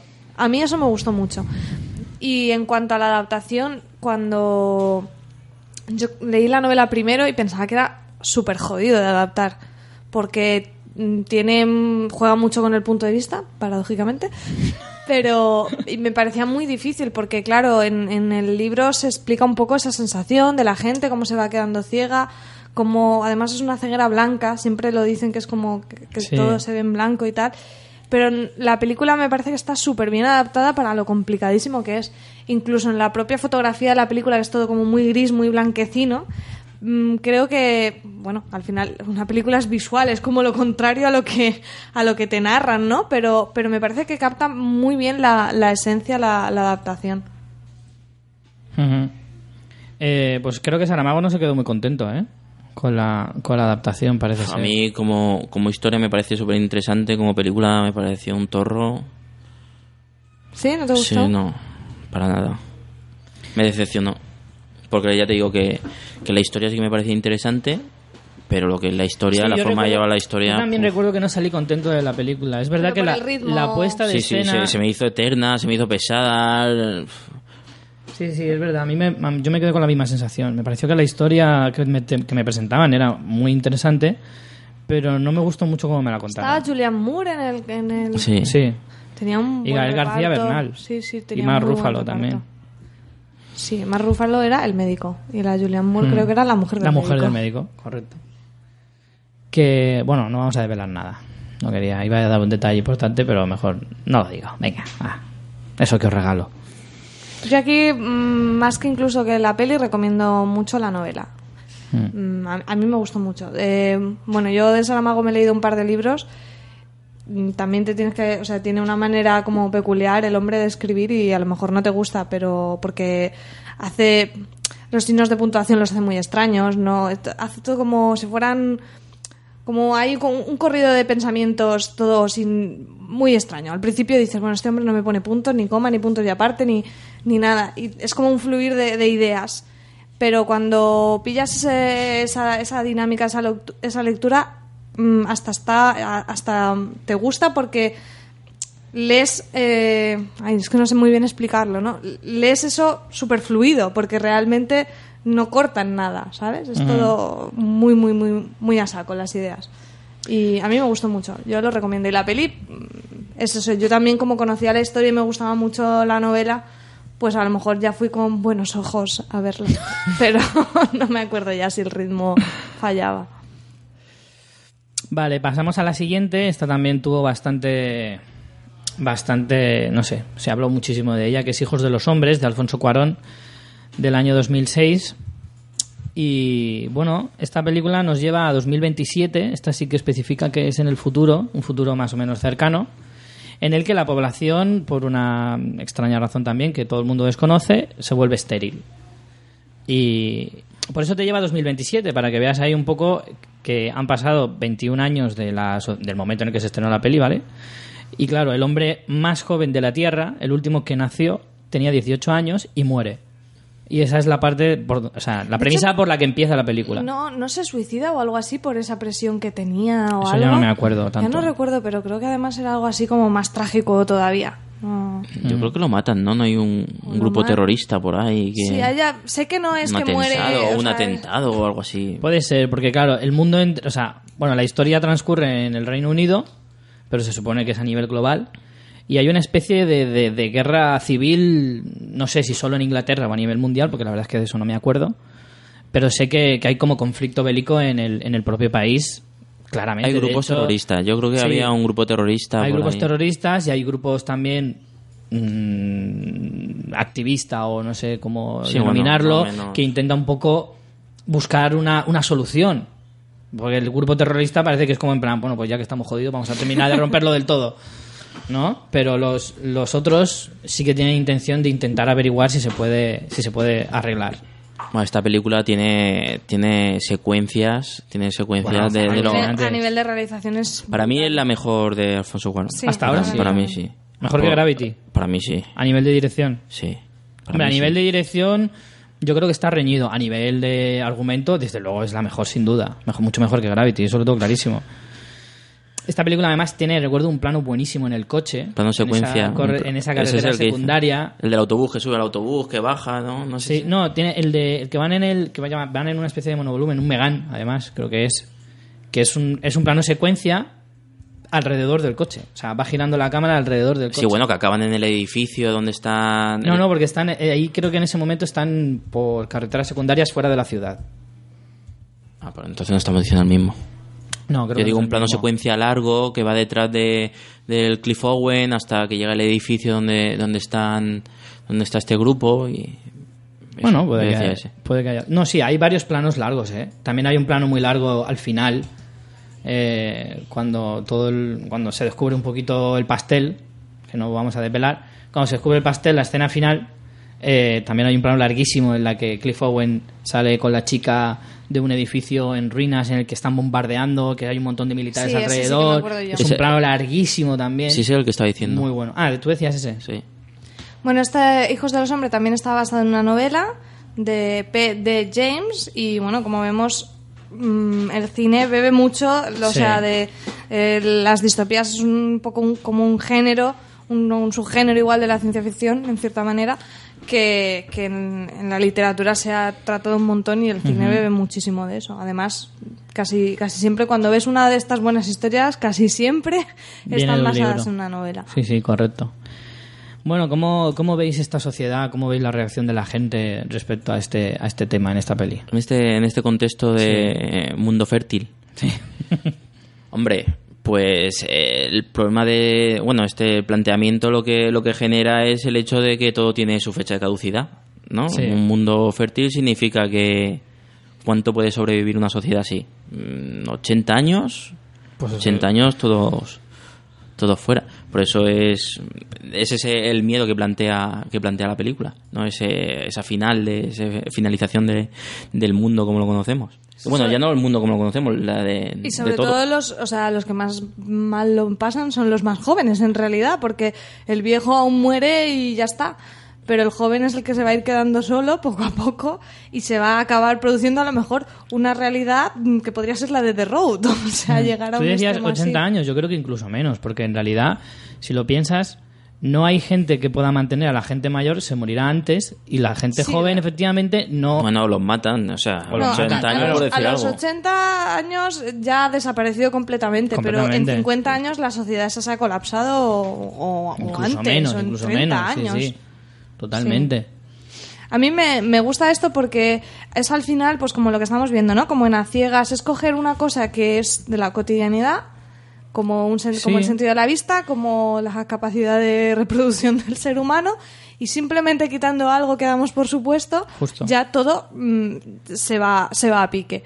Y eso es lo que me parece más interesante de como premisas, porque luego al final mm, todas las historias pueden más o menos hablar un poco de lo mismo, que es pues qué, qué hace humano, qué hace más humano al, ser humano, lo, que hablábamos, lo de vale la pena vivir eh, hasta ese punto, temas éticos, morales, eso a lo mejor ya luego todas las todas estas historias mm, acaban yendo a, a reflexionar sobre lo mismo, pero las premisas estas me parecen súper súper interesantes. Sí, pero la clave es lo que tú has dicho. Como una cosa que das por supuesta en tu vida diaria. Son- Son cosas como el decir, el respirar, el parpadear, son cosas que nunca le das importancia porque se hacen de forma Vamos a hacer la distopía de cuando dejemos todos de parpadear, ¿qué pasaría? Pues ya, Se nos seca el ojo. Todos con los ojos secos. Claro, tú das una cosa por supuesta tan, tan obvia como puede ser la vista, como puede ser la, la reproducción de la gente, o etcétera. Pero claro, tú le quitas una cosa y no te das cuenta de lo, básico que es eso. Efectivamente, es como quitarle una pata a una mesa. Le quitas una y se te va todo a tomar por el culo. Pero así, drásticamente. Y eso es un poquito el mensaje que te manda este tipo de películas. A mí en esta película concretamente me llama la atención ver que algunos como que se han rendido. Como que es en plan, pues ya está, si esto es lo que hay, se acaba Hombre, el eso, mundo eso- aquí. Eso, eso siempre va, va a suceder. eh, Como las películas de, de zombies, siempre hay gente, ¿no? Que, Sí, el que- libertinaje, que- ¿no? Decir, para lo que me queda en el comento me cago de o que no tienen esa fuerza de, de lucha, ¿no? Te enfrentas a una catástrofe, te enfrentas a algo irremediable y que no puedes luchar contra ellos y, y no estás, no te, no te enfrentas a- al día a día. O sea, sabes que es lo duro que es y prefieres quedarte en tu casa ya te- o te matas tú o te suicidas tú o... O te quedas viendo series hasta ya que se... Sí. Uh, eso para mí no sería un problema. Pero eh, yo creo que, fíjate, en eso que acabas de decir hay una cosa curiosa y es que en este tipo de películas el ambiente te empuja a pensar eso, que la sociedad se ha rendido. Pero en películas de tipo catástrofe sí que les ves a la gente mm, intentar sobrevivir, intentar luchar contra, Hombre. contra las fuerzas de la naturaleza y Hombre, si decir- no, si, si no lo vieras en la película, duraría la película 10 minutos. Todos- ahí en la habitación durmiendo, venga, ya está fuera. No, te quiero decir que el espíritu de los personajes, en el sentido de decir, joder, Pero no siempre, muchas veces no, no están luchando contra nada, están pues capeando el temporal, ¿no? No, tampoco... Pero yo, por ejemplo, yo veo las, las películas de catástrofes y sí que veo algo como en plan... eh, hay que encontrar la forma de, de sobrevivir a esto e intentar volver. O sea, tú piensas en un momento dado en películas de... Porque el tono es otro. Es que en este tipo de películas distópicas y tal, apocalipsis y tal... eh, claro, tú quieres ver una historia, pues eso, triste, taciturna, ahí, de, de ahí, a lo Fran Perea, como decía el otro. A lo conchita, a lo conchita. ¿Sabes? Tú quieres ver eso. Y en las otras, en las de catástrofes, tipo 2012, Es más o, Rambo. o Twister, o esas, es en plan, quieres aventura, Ah. quieres que al final se salven, buscar Hay- la forma de salvarse. Hay una película así. española que se llama Tres Días, no sé si, si la conocéis o la habéis Me visto. suena, me suena. De Víctor Ah, Clavijo y Edu- Eduard Fernández. ¿Con Kim Gutiérrez? Eh, puede ser. No, esa, es, Fin. Esa es la de los hombres... ¿Cómo era esa? Ah, no, la de con Javier eh, con, Con José, José Coronado, Coronado. ¿no? Buah. Eh, Esa es los últimos hombres. La, ¿no? la que ¿Era digo, esa? la que digo yo, la de Tres Días, que está muy bien. eh, bueno, son los últimos tres días después de declarar que la Tierra va a explotar porque un meteorito se acerca, ¿no? Y, y Víctor Clavijo, el personaje principal, decide pasarse los tres días pues, viendo la tele, escuchando música, bebiéndose, pegándose la fiesta hasta que se entera que su, que su hermano ha muerto y vienen los cuatro hijos de su hermano a- con su madre y él se tiene que ocupar. Porque el amigo de uno, bueno, un amigo, ¿no? Uno, un conocido de, de su hermano se quiere vengar de algo que le hizo su hermano y, y tienen miedo a que, que, se- que vaya por los Es niños. como, menudos tres días me vas a dar. Claro, dice, puta, yo que quería estar aquí jugando a la consola y vienes tú con el malo. Pero está, está muy bien, está muy ¿Cómo se bien. llama? esa- ¿Se llama así la peli? Tres días. Ah, sí, vale, ya la he encontrado. que no la he Ah, pues no, yo no la conocía. Os la, os la recomiendo porque a mí Yo sí me la gustó conocía mucho. esta. Viene, viene del contexto de catástrofe, de cine apocalíptico y tal, y se, y se bueno, eh, y genera en un, en un thriller, de su, un thriller suspense, está muy, muy chulo, muy chulo. De un asesino de niños y tal, está muy chula. Joder. Recomiendo. Pues esta es de la de buen rollito, ¿no? Sí. Vale, pues eso es lo que quería decir, que es un poquito el entorno en el que tú quieres ver la película. A menos es la sensación a mí que, que- que me da a mí en lo que decía, que las películas, las otras estas de catástrofes, como que ves ahí un poco pues la supervivencia de la gente, de querer buscar qué solución puedo, puedo hallar a una situación tan chunga, ¿vale? Y sin embargo en estas, en Hijos de los Hombres, en The Road, es todo como muy... como como una cuenta atrás, es como decir, vamos hacia la catástrofe, vamos hacia el mal, o sea, hacia, hacia un fin. Es que en, en- Que no se puede luchar. Es como da la sensación de que por mucho que luches, ya te cansarás. Porque no hay la, lucha, solución. la lucha con- la lucha en la, la supervivencia en este tipo de, de historias parece también que tiene un o sea un final y el final es Más una lucha interior que... que hasta que- hasta dónde aguantas Claro. hasta Exacto, dónde aguantas porque exacto. sabes que no hay no es hay- una lucha contigo mismo, no contra saber, el mundo. el saber que no hay sitio donde vas a llegar que, que- que te da la paz no es pues eso tiene que ser un poquito también frustrante agobiante y hasta dónde hasta dónde se puede llegar Vamos a cambiar de tercio ahora. Vamos a hablar de otra distopía, pero diferente, que es en V de Vendetta, película que seguramente habréis visto casi todos. También basada en novela gráfica esta vez. Sí, de Alan Moore. Dirigida por James McTagg en eh, 2006. Y bueno, nos presenta pues un Reino Unido mm, gobernado por un régimen totalitario, ¿vale? En el que solo un- la figura de un activista y un rebelde, digamos un revolucionario, eh, quiere derrocar un poco al gobierno que, que tiene ahí dictadura constante. Es un poco, a mí me la- yo cuando empecé a oír esta película me la presentaban como qué hubiera pasado si, si el gobierno, o sea, si los nazis hubieran hubieran ganado, cómo sería la sociedad hoy en día. Así es un poquito como a mí me presentaban la película en- antes de ir a verla. Y es un poquito, pues eso, ¿no? Es que es, eh, V de Vendetta ya se, se, se encuadraría un poco en otro tipo de distopías que son más... mm, pues eso sociales y políticas. Sí, son más políticas, Hmm. como 1800, 1984. 1984, eh, todo el tema del Gran 1964 Hermano. también pasa- basada en una novela, por cierto. Sí, sí, sí. De sería más otra, otra rama que ya no vendría tanto el desastre, por decirlo de alguna manera, por algún tipo de, de, de colapso de la humanidad, em, por, por invasión o mm, epidemia, etcétera, sino ya por el propio hombre que se impone a- en, en una sociedad. Total- totalitari- totalitarismos Totalitarismo. yo ahí que en este tipo de Hay que ensayar contra lenguas antes de Sí, al sí, programa. ¿eh? haber venido ensayado de casa. Y en este tipo de, de películas, ¿no? De, de control social, de, de, de lo que... De, bueno, esa jerarquía totalitarista.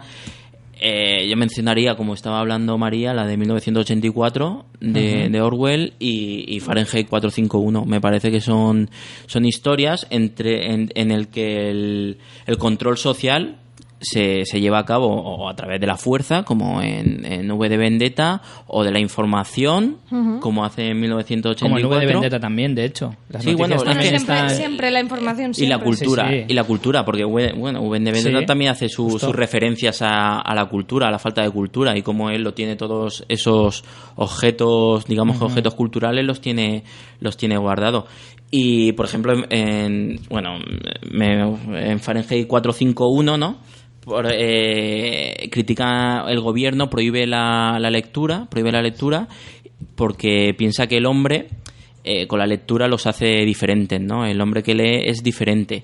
Ellos creen en una sociedad eh, única, unificada, donde todos los hombres sean iguales. el generar un- una historia, el generar tú un pensamiento, un, pensamiento diferente a través de la lectura, dice que es lo que le da la, la inf- eh, la infe- infelicidad. Eso me gustó, hay un- me ha recordado eso a- en, eh, en El hombre de la rosa, de Sean Connery, me gustó porque decían que el mal venía de, de la risa. Sí, Si no recuerdo Sí. mal. Decían que la risa era el demonio. sí. Eso me, recuerda, me ha recordado un poco a eso, en plan, se prohíbe la lectura porque el pensamiento único es algo Sí. que no, que no es aceptable. Pues Fahrenheit precisamente, de, que es la de Ray Bradbury, también tiene su adaptación cinematográfica que curiosamente yo la vi, pero bastante pequeña cuando vi esa película. Y luego me enteré, cuando ya me, me estudié y tal, que era de François Truffaut, que es como que no me pegaba nada. Sí. Y está- no está mal la adaptación. A, a mí Es la, película es mm, que la película que es del 70 y Sí, poco bueno, no y, 70, y claro sí. hacer una película eh, del futuro en el 70 pues y más la ves ahora en Sí, eh, ahora te ríes. no puedes no puedes Además es, es gracioso porque en esta sociedad los Del bomberos... 66. Fíjate. Los bomberos, en vez de apagar fuegos, lo que hacen es que los provocan, son los que van a quemar los libros. Claro, son- Y el título de Fahrenheit 451 es a la temperatura, en grados Fahrenheit, a la que arde el papel.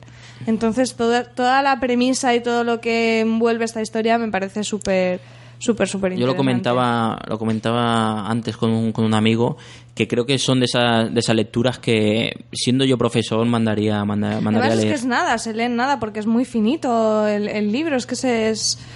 Esa sí que es una novela para ponerla en plan en, en el instituto o así para sí que sí es los totalmente to-. Si totalmente quieres- es verdad, ese tipo de novelas son las que si quieres que la gente se aficione a, a leer de joven, ponle novelas de este tipo. y porque no les, Principito, le- coño. les haces pensar bueno el Oye, el Principito. Principito está les haces bien. pensar sobre todo con el, el control social de- y la importancia de la cultura y más en los tiempos que actualmente corren en los tiempos que, que vemos como eh, la cultura está sometida a un 21% o, o leyes de control de, Dices, "Mm, de protección sospechoso". sí que leyes de que se inventan, ¿no? La ley de la protección intelectual cada vez eh, Es más retrógrada, cada vez. somete más a, a la cultura, pues, pues dices, es que no estamos tan lejos. O igual, bueno, como estamos hablando antes de 1984, de la manipulación. El hecho de repetir muchas veces una mentira, al final se convierte, Se convierte en en verdad. es es que es tan triste. Y son Es novelas, o sea, Fahrenheit 451 es del 53 y 1984 del 49.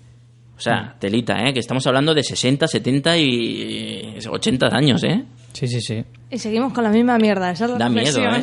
Que da miedo. Pero ¿por qué? Porque esas, porque, porque esos gobiernos, lo- los gobiernos siguen utilizando ese tipo de cosas porque saben que funcionan. Ah, claro. Da igual que pasen 200 años. Si saben que funcionan, ¿para qué lo van a cambiar? Si es que está demostrado que funciona. Por eso, volviendo un poco a V de Vendetta, eh, la película no es así tanto, pero en la novela gráfica es la- un la- anarquista, pero de, de tomo y lomo, vamos. La es mucho sí, más bestia. desde luego. Está basado más- en, un, en un personaje real, ¿no? V- ¿El personaje de V? Sí, un, ar- un anarquista británico que intentó... Ah, el una- Guy Fawkes. Sí. Remember, remember the 5th of November. Que es que en español es una mierda la traducción porque dice la frase esta de recuerda, recuerda el 5 de noviembre que dices, no rima, no me gusta. Claro. Y es porque el Guy Fawkes este intentó volar el Parlamento esa, esa fecha. Y se ve que la celebración, sí, sí, y se ve que esta celebración sí que es verdad que la hacen en Reino Unido con fuegos artificiales y tal. Y no, no sé cómo le llaman, pero vamos, el personaje es el Guy Fawkes, que es la careta del V de Vendetta. Pero bueno, ya tampoco en- ni en la novela ni en la peli entran tanto en la parte histórica, lo comentan como un poco premisa y... Sí, pero sí que ponían el 5 de noviembre como fecha en la que el personaje de V de Vendetta Claro, era cuando él quería coge hacer... ese acto y dice, pues ahora lo voy a hacer de verdad.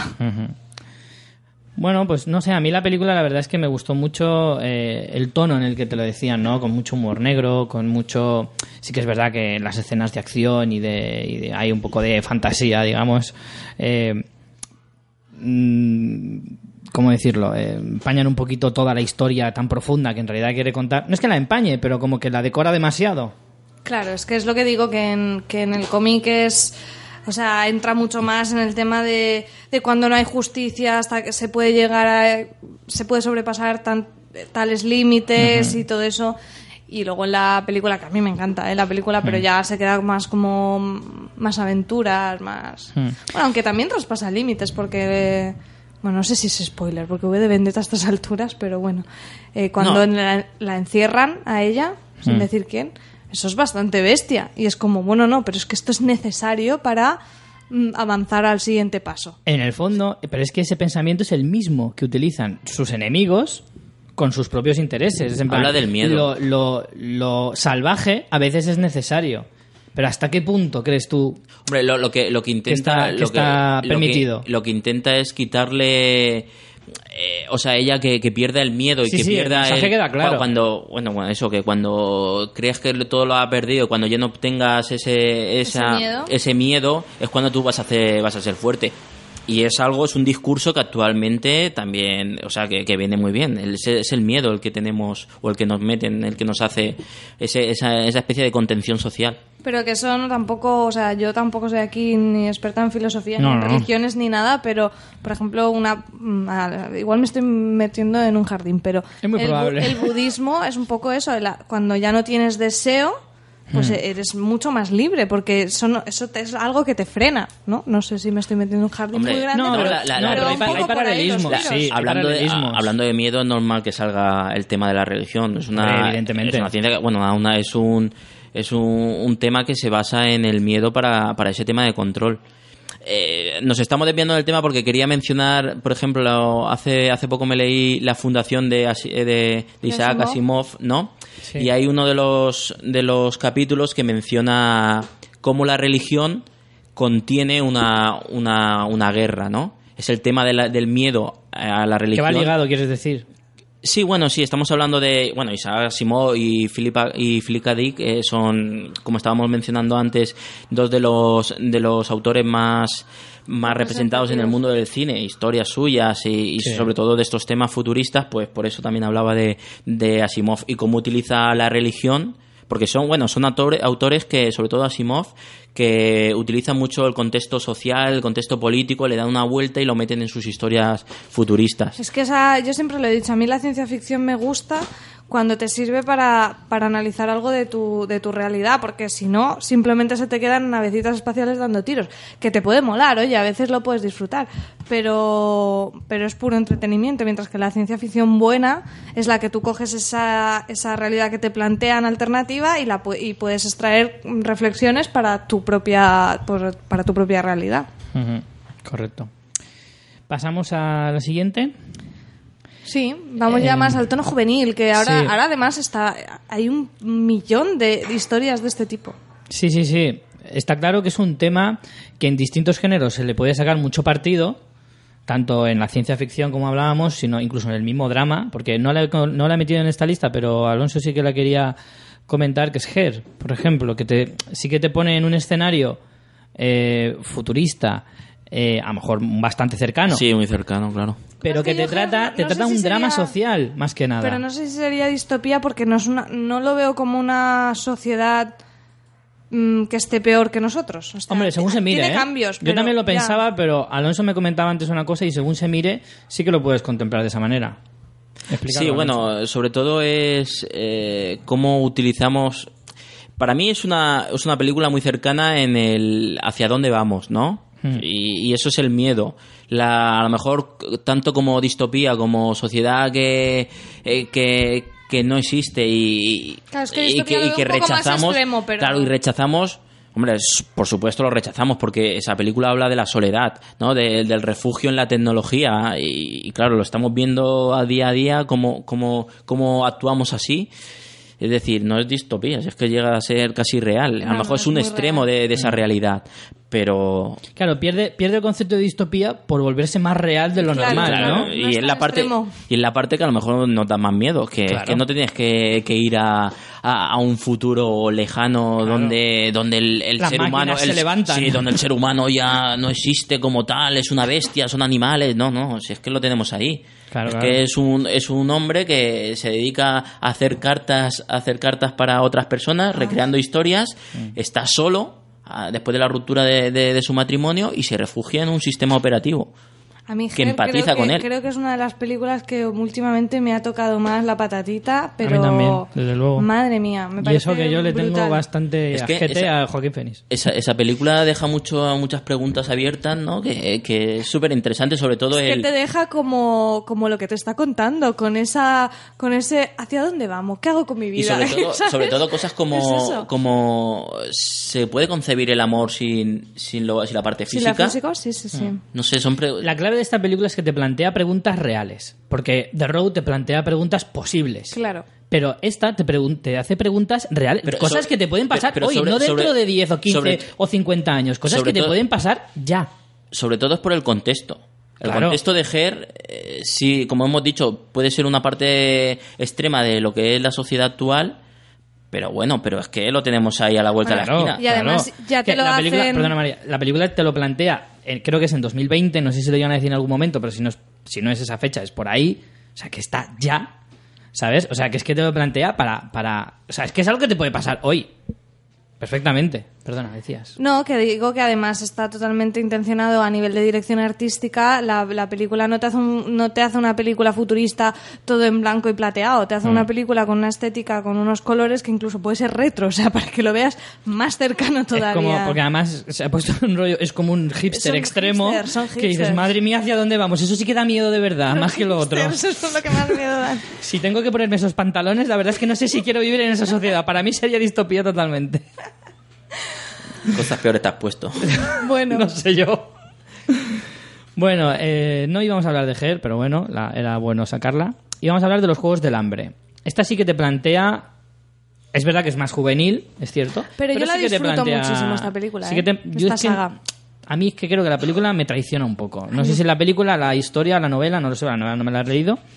Pero Es que me traiciona un poquito. El tema, el tema de los juegos del hambre los hemos, lo llevamos viendo hace mucho tiempo, ¿no? El entretenimiento de... es que es el circo Sí. romano. Todo el rato tiene paralelismos con los romanos. Sí, y bueno, y también hemos visto Perseguido de Schwarzenegger, donde... Buenísima, eh, o, o Battle Royale, o, o Videodrome, en el que el entretenimiento, el producto del entretenimiento se vuelve, pues eso, cancerígeno y llega a ser este extremo de, de matar. De matar y el, o- el- o el sobrepasar los límites del morbo, digamos. Todo el mundo sabe que es morboso, el ser humano es morboso por naturaleza, todos lo somos, no lo queremos reconocer en gran parte, pero, pero es traspasar ese límite y que la sociedad además lo permita. Porque ahora mismo todo el mundo es morboso y, y quién más, quién menos se, se las apaña para buscar, sabiendo que éticamente no es lo, lo- no es lo correcto. Como por ejemplo Richie las fotos de, Yo de ese tema, Jennifer. de ese tema no voy a hablar. No, pero tal que- no sé, tiene No hemos, venido, no hemos venido a hablar de eso. relación, es morboso, ¿no? Buscar las fotos Yo de mi vida privada no voy a la hablar. Solo voy a hablar de la de Jennifer Lawrence, pero de la mía que no. le roban las fotos del móvil. Eso es Pues muy morboso porque Pues sí. Alguien, ¿Y que, hace, y alguien que hace con eso, eh, que hace eso en el móvil no es, ¿Y no es quién, no pobre ha corrido, chica. ¿Y quién no ha corrido? Vamos, ha dejado su trabajo, ha dejado a su familia corriendo buscando un ordenador. y, y bueno, lo que decía es eso. Y cuando llega un momento en esta película en el que te muestran que eso es como que la sociedad no solo lo permite, sino que lo potencia. Porque además lo hacen un poco, al menos la sensación que da, de que lo hacen para engañar al resto de. para hacer a la gente olvidar de cómo está el mundo de verdad. Pero es una lucha de clases totalmente. También, también, O sea, ten en cuenta que son gente sacada de, Es una de, dominación. de- de guetos para entretener a, la- a los nobles, los como decía ella, de, de los circos Sí, de, de los- hecho, de creo los que los, circos los romanos. distritos, según, se va, según van del, del, del 1 al 13, son más están ricos a más pobres. Y están más preparados, suelen ganar más. O sea, incluso algunos Claro. de los que participan, ya aparte los del Capitolio, que son los. Creo que se llama el Capitolio, ¿no? Sí. Eh, que esos me parece que no participan, pero ya de los distritos, los que son más en plan Más men- cerca. menos suburbio, esos ya lo cuentan, ¿no? En plan, no, a ellos les entrenan desde los cinco años en superescuelas de no sé qué y casi siempre ganan eh, la- los de los distritos más cercanos al Capitolio porque están más preparados, es menos gueto. Yo lo que me parece más curioso de tanto de la saga de los Juegos del Hambre como de muchas otras que están saliendo ahora, como esta del laberinto y tal, que, que todavía no he visto, es como eso No la conecta... pintan mal, la del laberinto, ¿eh? La pintan bastante Yo la buena. quiero ver porque a mí esta Sí. mierda me gusta. Pero... Esta mierda de la buena. Es mierda de la buena, como digo yo. Como Shonda, igual. Que me parece que conecta súper bien con... Que es, que es muy lógico que conecte con, con los jóvenes o adolescentes, ¿no? Porque tiene ese punto de, de rebeldía, ¿sabes? De, de- de, mm, provocar, de... mm, mm, Muy revolucionaria, rebelarse en el contra lo fondo. establecido, de supervivencia, de, de- de definición de yo soy esto. Entonces, son historias que, que es que es, es totalmente lógico que, que acaben siendo bestsellers para, para los adolescentes y además, en los últimos años es que no solo estas sagas, que tenemos un montón, que sí, Juegos de Ender, que sí, El Laberinto, Eh, que Divergente sí... también creo que lo ha petado. yo qué sé, yo ya me pierdo. parecido. Sí, sí. Y ya, ya de literatura ha saltado al cine, que ya no, no hay no hay multisala a la que vayas que no haya alguna de estas alguna de estas entregas. Esto es un poco cuando consigues la gallina de los huevos de oro. Cuando encuentras un buen filón, pues es machacarlo hasta que se termine, básicamente. Pero es es eso, son historias presentes en el ser humano desde la antigua Grecia y, Sí, sí, sí. y van a estar ahí, luego modificadas y... y Si está todo inventado, eso lo sabemos, pero bueno, te, gusta que te lo cuenten de una manera original. En este caso, a lo mejor los Juegos del Hambre pues tienen su Hombre, propio estilo. te Juego puede del Hambre más o menos, original, pero- original no. No, a mí tampoco me lo poco, parece, Tiene muy pero- poco, pues son cosas que ya hemos visto. Pero, pero sí que es entretenida y bueno, tiene lo bueno para, para mí que, que había visto ya pues cosas como Battle Royale y, Hmm. y eso es que no se no mengua en violencia. O sea, si, si la película hubiera sido eh, súper dulce, que no hubiera visto enfrentamientos con sangre, muertes y tal. ¿Pero dices Juegos del Hambre? Sí, que- Hombre, que- pero no hay casi nada de sangre. Pero, hombre, ¿no? sí que hay sí que hay violencia, o sea, Pero- violencia Pero para ser violencia... no estoy diciendo que se arranque en la cabeza, pero sí que hay muertos, sí que, sí que hay sangre, ¿no? A mí por eso creo que la película se queda un poco a mitad de camino. O eres muy violenta o no seas nada No, yo- violenta. yo estoy pero hablando como- ahí en el medio me parece yo muy estoy mal. hablando que como, como Por eso yo digo que a mí la película me traiciona. Yo, yo digo que como película juvenil, ¿no? Si la comparo con a lo mejor la saga de Crepúsculo, sí que veo esa violencia, ¿no? Que no esconde tanto la violencia como la, la puede esconder eh, eh, esa saga. Pues yo aquí mm, no sé qué decirte, porque a veces si tú haces una violencia pero no es explícita, al final la naturalizas de una manera, no, no sé explicarte, es como que... ya, pero como la, le quitas, la grave- desvirtúas, le- claro, la le quitas gravedad al hecho de que están metiendo ahí a peña y, y se tienen que matar unos a otros ¿Y eso para te parece entretener. bien? No, no, me parece que, que me parece que es peor, o sea, me parecería... Claro. O sea, es una violencia mm, más... Pintada de rosa. Es que a mí me parece una violencia. O sea, faltaba que la sangre saltara de color de rosa, de verdad te lo digo. A mí Pero- es una película que me parece bien. Me parece bien. Es cierto que no es nada original porque es una historia que hemos visto 40 veces. Vale, pero bueno, yo eso lo puedo asumir. Lo que no me parece bien es cómo se traiciona a sí misma la historia al no, plan, o sea, al no posicionarse en un lado o en otro. Porque es lo que tú dices, o sea, si yo estoy viendo que adolescentes que no tienen ni los 18 años los sueltas en una selva con un arco y un hacha, y no veo y, me lo estás diciendo como ay sí mm, mm, se muere porque le pica una planta venenosa venga va.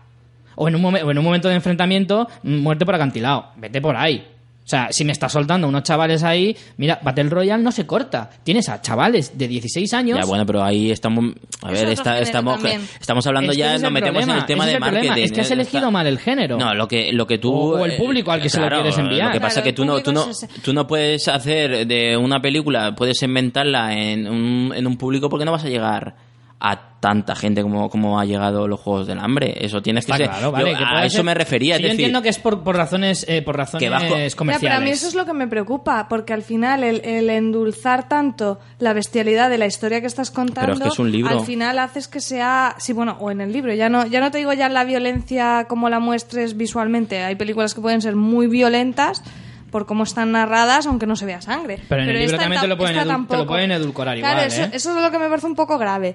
Pero bueno, una cosa que sí que veo que tiene en su favor los Juegos del Hambre versus Battle Royale, aunque me... Bueno, aparte que me parece difícil compararlos por lo que hablábamos del género, es que, por ejemplo, los Juegos del Hambre tienen una clara protagonista con mucho más carisma y Battle Royale Sí. está mucho más disperso. Se centra en el hecho y no tienes personajes tan carismáticos. Bueno, no tienes personajes carismáticos. Bueno, tienes uno así, un poco, pero poco más. Y es más carismático aquí- el, el gitano que... Sí. Y aquí sí que tienes un- una protagonista con la que te puedes identificar y eso me gusta. Y encima en la película creo que ha sido un acierto absoluto el casting. Entonces, Sí, sí, sí, yo de eso no me quejo. Además, la película, yo no digo que no sea entretenida, pero a mí no me ha calado tanto como pretende la película que te cale. O sea, yo creo que la película pretende lanzarte un mensaje No, yo creo que y no no está a la yo creo que altura no de ese mensaje. no, yo Es que creo yo- que Para no mí no está a la altura de ese mensaje. pri- principalmente no creo que seamos su público. Eso, Hombre, eso claro. principal. Oye, que yo soy muy joven, ¿eh? Sí. Tengo 17. Pues eso, Cada principalmente. pata, como decía el otro. Es eso que no creo que me venga a contar a mí ahora la lucha de clases. Pero ni precisamente el por poder... eso me parece demasiado elocuente para, para muy pretenciosa para el público al que va. No, al revés. Yo creo Es que, que al no. adolescente le gusta no. esa sensación de, mira de qué temas más profundos estoy Claro. hablando cuando al final mm, no estás entrando en eso en tanto detalle. Pero bueno, que yo la disfruto como un adolescente cuando lo veo, ya está. A mí es como darle una pistola de colorines a un niño. Es lo mismo. Eh, Le estás dando algo que no es. no- que está fuera de ese contexto. No es mal ejemplo, Richie. Gracias. Eh, venga, pasamos a otro todavía más, más suave. Aunque el tema, fíjate, en esta el tema es mucho más, más claro. La reflexión la puedes sacar igual, pero te lo tratan de otro tema, de otro, o sea, de otro tipo, de otra manera, que es Wally. Wally de Andrew Stanton en el año 2008, perdón. Eh, pues bueno, De Pixar. de Pixar. Pero ves, aquí yo creo que el rollo. mm, aunque se suponga que es una peli para niños, tiene ese- siempre ese rollo Pixar de doble lectura. Entonces al final no es para niños. Tiene, Claro, eso es lo que yo quería decir, que tiene, que tiene un mensaje muy profundo, eh, tratado de un tema... ¿Ves? Es que aquí hay mucha diferencia con lo de los juegos de hambre, lo que decía antes, ¿sabes? Aquí hay un mensaje muy profundo que tú le puedes sacar reflexivamente a, a la película sin perder de vista el objetivo de la película, que es entretener a niños, ¿vale? De alguna manera es como el objetivo principal es entretener al niño y como secundario tiene que los adultos que vayan a acompañar a esos No niños se aburran. puedan, puedan sacarle una reflexión. Para mí la reflexión primordial de esta película es los gordos. Lo del tema de los gordos. Sí, sí, de verdad lo digo. Sí, es verdad. La evolución del ser humano cada vez se va volviendo más perezoso y mucho más en un mundo como este, que evidentemente es un mundo exagerado de dibujos animados. Pero, pero me hizo muchísima gracia eso de, de las sillitas. El ir siempre en sillita mm, flotante, al final te hace que tus huesos mengüen y tu grasa aumente. Y al final no seas capaz ni de andar. ¿Te sentías identificado, Richie? Totalmente, porque además yo siempre dije que a los 30 quería tener una moto de gordo para ir por el postigue. ya has llegado a los 30, no tienes la moto. Sí, pues no engordar lo suficiente. Maldita sea mi madre que, que no me deja.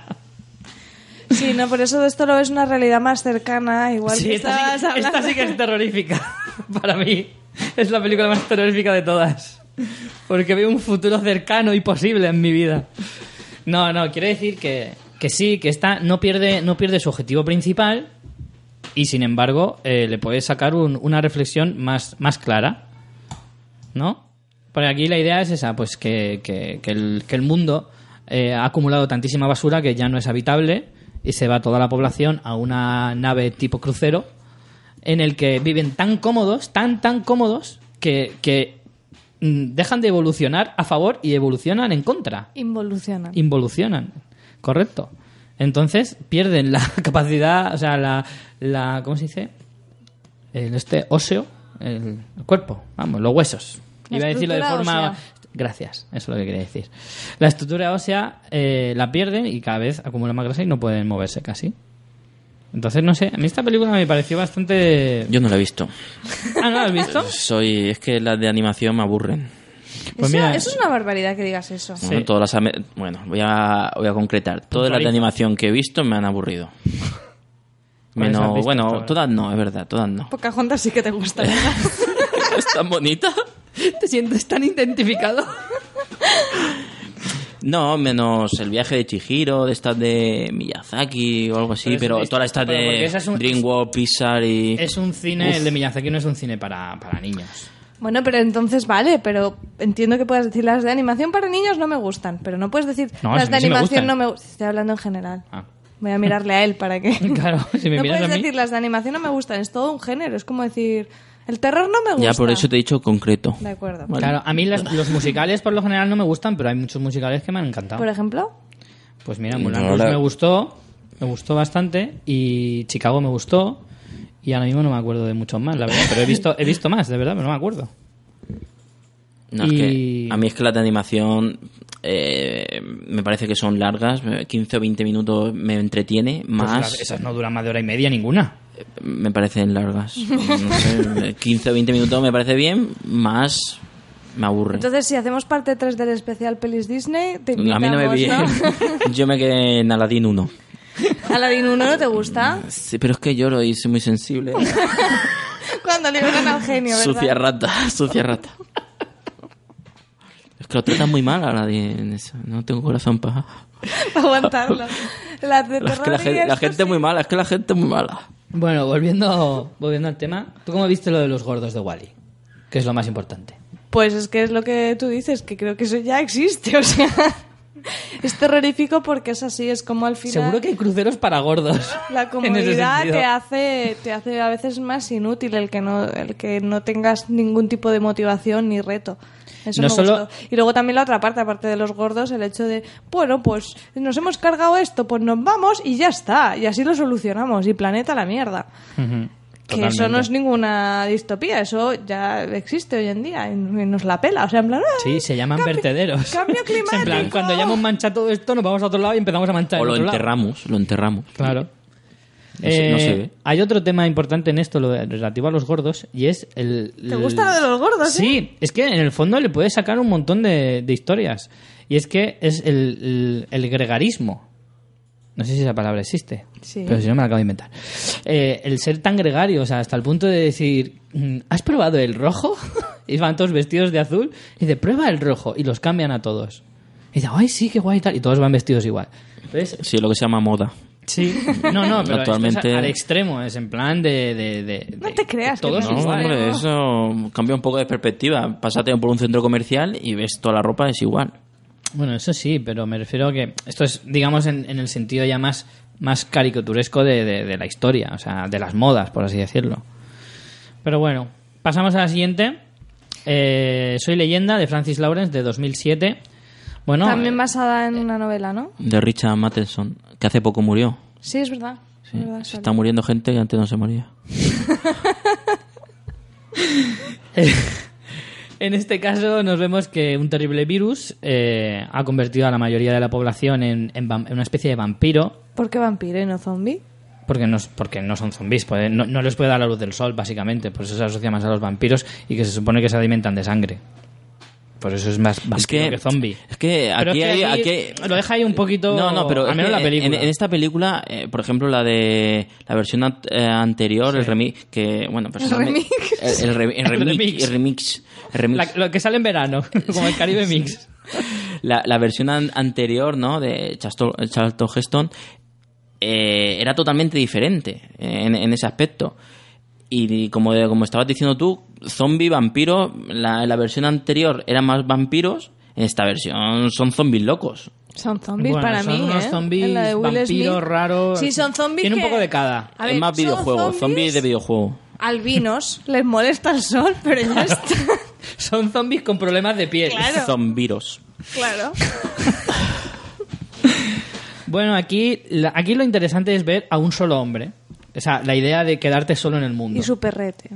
Y su perrete. Quien no haya llorado con eso. Fue la, es la, la única parte de la película que me parece interesante en Soy Leyenda. La, pri- la parte, la primera parte que, que refleja Sí. la, la soledad, el, Sí, el cómo, sí. el cómo vive día a día. Y él tiene ahí puestos a los personajes para Eh, hablar. Es la única parte que se salva. La, Sí, es primera, me- la primera mitad de la película es infinitamente mejor que la segunda. Sí, sí, sí. Hasta que es sale el primer monstruo. Sí. Y bueno, pero es eso, la, la- Porque- lo interesante de esta película es el desarrollo de un solo personaje, de una sola persona que, que cree estar sola en el mundo. O al menos, no, a lo mejor no cree que está sola, pero está muy aislada. Sí, lo que pasa es que aquí creo que no tienen el valor de aguantarlo y luego tiran a lo típico de más de acción y tal. Y no es un náufrago, por ejemplo. Es No. que en e- lo que no entiendo de este remake es que, que cambiaran la historia totalmente. Porque no me he leído el libro, ¿no? Pero el anterior eh, plantea cosas más interesantes. Es decir, es un, es un virus que se ha extendido por la, por la humanidad y que solo él es el que no tiene el virus. Pero la otra parte de la sociedad es totalmente diferente. Y es una lucha de, de enfrentamientos en decir quién es el bien, quién es el bueno y quién es el malo. Cuando todos somos iguales y Claro, tú eres el tú eres el diferente, diferente. no quién es el, el que tiene que temer a quién. Y eso lo plantea, eso lo plantea la película. Sí, eso- y en, más, en el planeta de los simios es un poco ese rollo, en plan, vamos a ver, si ya llegamos El a ser diferente eres tú, nosotros, el raro claro, eres tú. eh, o sea, la evolución somos nosotros. Claro, y hay una conversación, hay una conversación en el líder de la, de la secta esta de, bueno, en el, el- hablo del re- del, del De- hablo de la de la original. la El on- Tierra el o- El último hombre vivo. sobre la Tierra. O el último hombre vivo sobre la Tierra o algo así, ¿no? Bueno, la, el, Charlton Heston. de Omega Man se llama la, el, Ah, vale, es que aquí lo como... Claro, el, último hombre vivo, creo que es el último hombre vivo. Eh, que hay una conversación entre el jefe de, Sí, es el de- de la secta, de la secta y el Santo Gesto, ¿no? Diciendo, ¿por qué no te conviertes? Intentando, ya no eres, tú eres el diferente, nosotros tal. Que luego, bueno, luego conoce a más gente que había sobrevivido y, y eso, cosa que se han cargado en, en esta y, y me parece que es un videojuego. acción y ya no sé, me parece un House of the Dead o algo así, ahí todos ahí corriendo como locos. Sí, sí, en esta película la verdad es que yo en este tipo de historias no sé por qué narices los llaman mm, remake, macho. Porque es que cuando cambias tanto la historia ya no tienes derecho a usar esa palabra. Ya ni los de Film Affinity pueden ponerlo como topic. Eh, pero bueno, analizando un poquito la historia en sí, eh, es lo que decía antes, el- el- la idea, que además, por cierto, van a estrenar ahora una serie que trata un poco sobre lo mismo. ¿Recuerdas, María? Sí, que se llamaba de- Last Man on Earth, pero Sí. no se sabe, parece que es más en tono comedia, aún no... Sí, sí, más tono comedia. Creo que no tiene fecha aún, ¿no? Es Creo que es estas de mid-season, me parece que es. Sí. No tiene fecha todavía. Tiene tono pero- de comedia, pero bueno, sigue el planteamiento es ese, es un tío ahí, el solo, lo que hace. Ujú. No, pero es verdad lo Como que... punto de partida es muy interesante. Ahora, con eso tienes que hacer algo. O sea, se han hecho pelis chulas. Por ejemplo, Náufrago, eh, yo hace muchos años que la vi, pero recuerdo que decía, esto no puede ser que mantengan la película. Y realmente, aunque sea solo un personaje, te plantea un montón de conflictos más interesantes que, por ejemplo, en Soy Leyenda, que es puramente, mm, pues eso, correr. Sí, bueno, también es, es cierto que, que el- al ser el científico eh, inmune al, al virus es el que busca, busca un poco la solución, porque es lo que decías tú de que si en la original la idea es que él era el único inmune, la idea en este sentido al menos era buscar eh, recuperar Si es que eh, a, los, a los transformados, por así decirlo, a los infectados, volver a que vuelvan a ser normales. En la anterior hay un grupo, encuentro de un grupo donde sí que hay un científico que están investigando una, una cura y, y ahí hay un, o sea, hay un- una lucha por volver donde estábamos antes. Pero en esta, bueno, es un tío solo y luchando, por, pues corriendo y, y malviviendo, pues no sé. No lo veo, no me gusta. Soy leyenda, no. Pasamos a la penúltima, que es Matrix, eh, la que, bueno, aquí sí que te plantea un cambio muy radical, ¿vale? Nos plantea la idea de que vivimos en un sueño, que la realidad que conocemos no es la, la auténtica y que, y que si quieres despertar de ese sueño tienes que vivir en un mundo totalmente devastado y...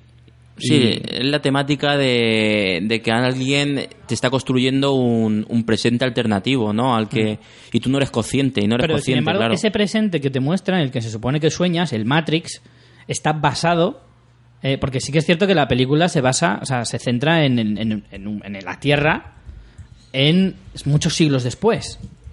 Y entonces, según recuerdo yo, eh, el arquitecto, que era el que contaba toda esta historia, decía que la versión esta de Matrix, que era la sexta versión que se hacía, está basada en el siglo XX, en la sociedad del siglo XX, tal como, como se vivió realmente. O sea, que no es que estés en un mundo alternativo, sino que estás en el futuro de este mismo planeta, pero que es apocalíptico en este sentido.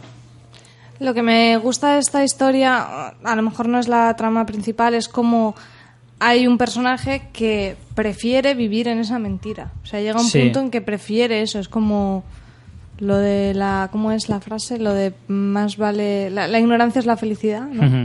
Es un poco eso. Sí, la verdad es que en ese sentido el, el principal mensaje es ese, es en plan, ¿qué prefieres? ¿Vivir en la ignorancia y vivir feliz o, o intentar luchar en un mundo de mierda, básicamente?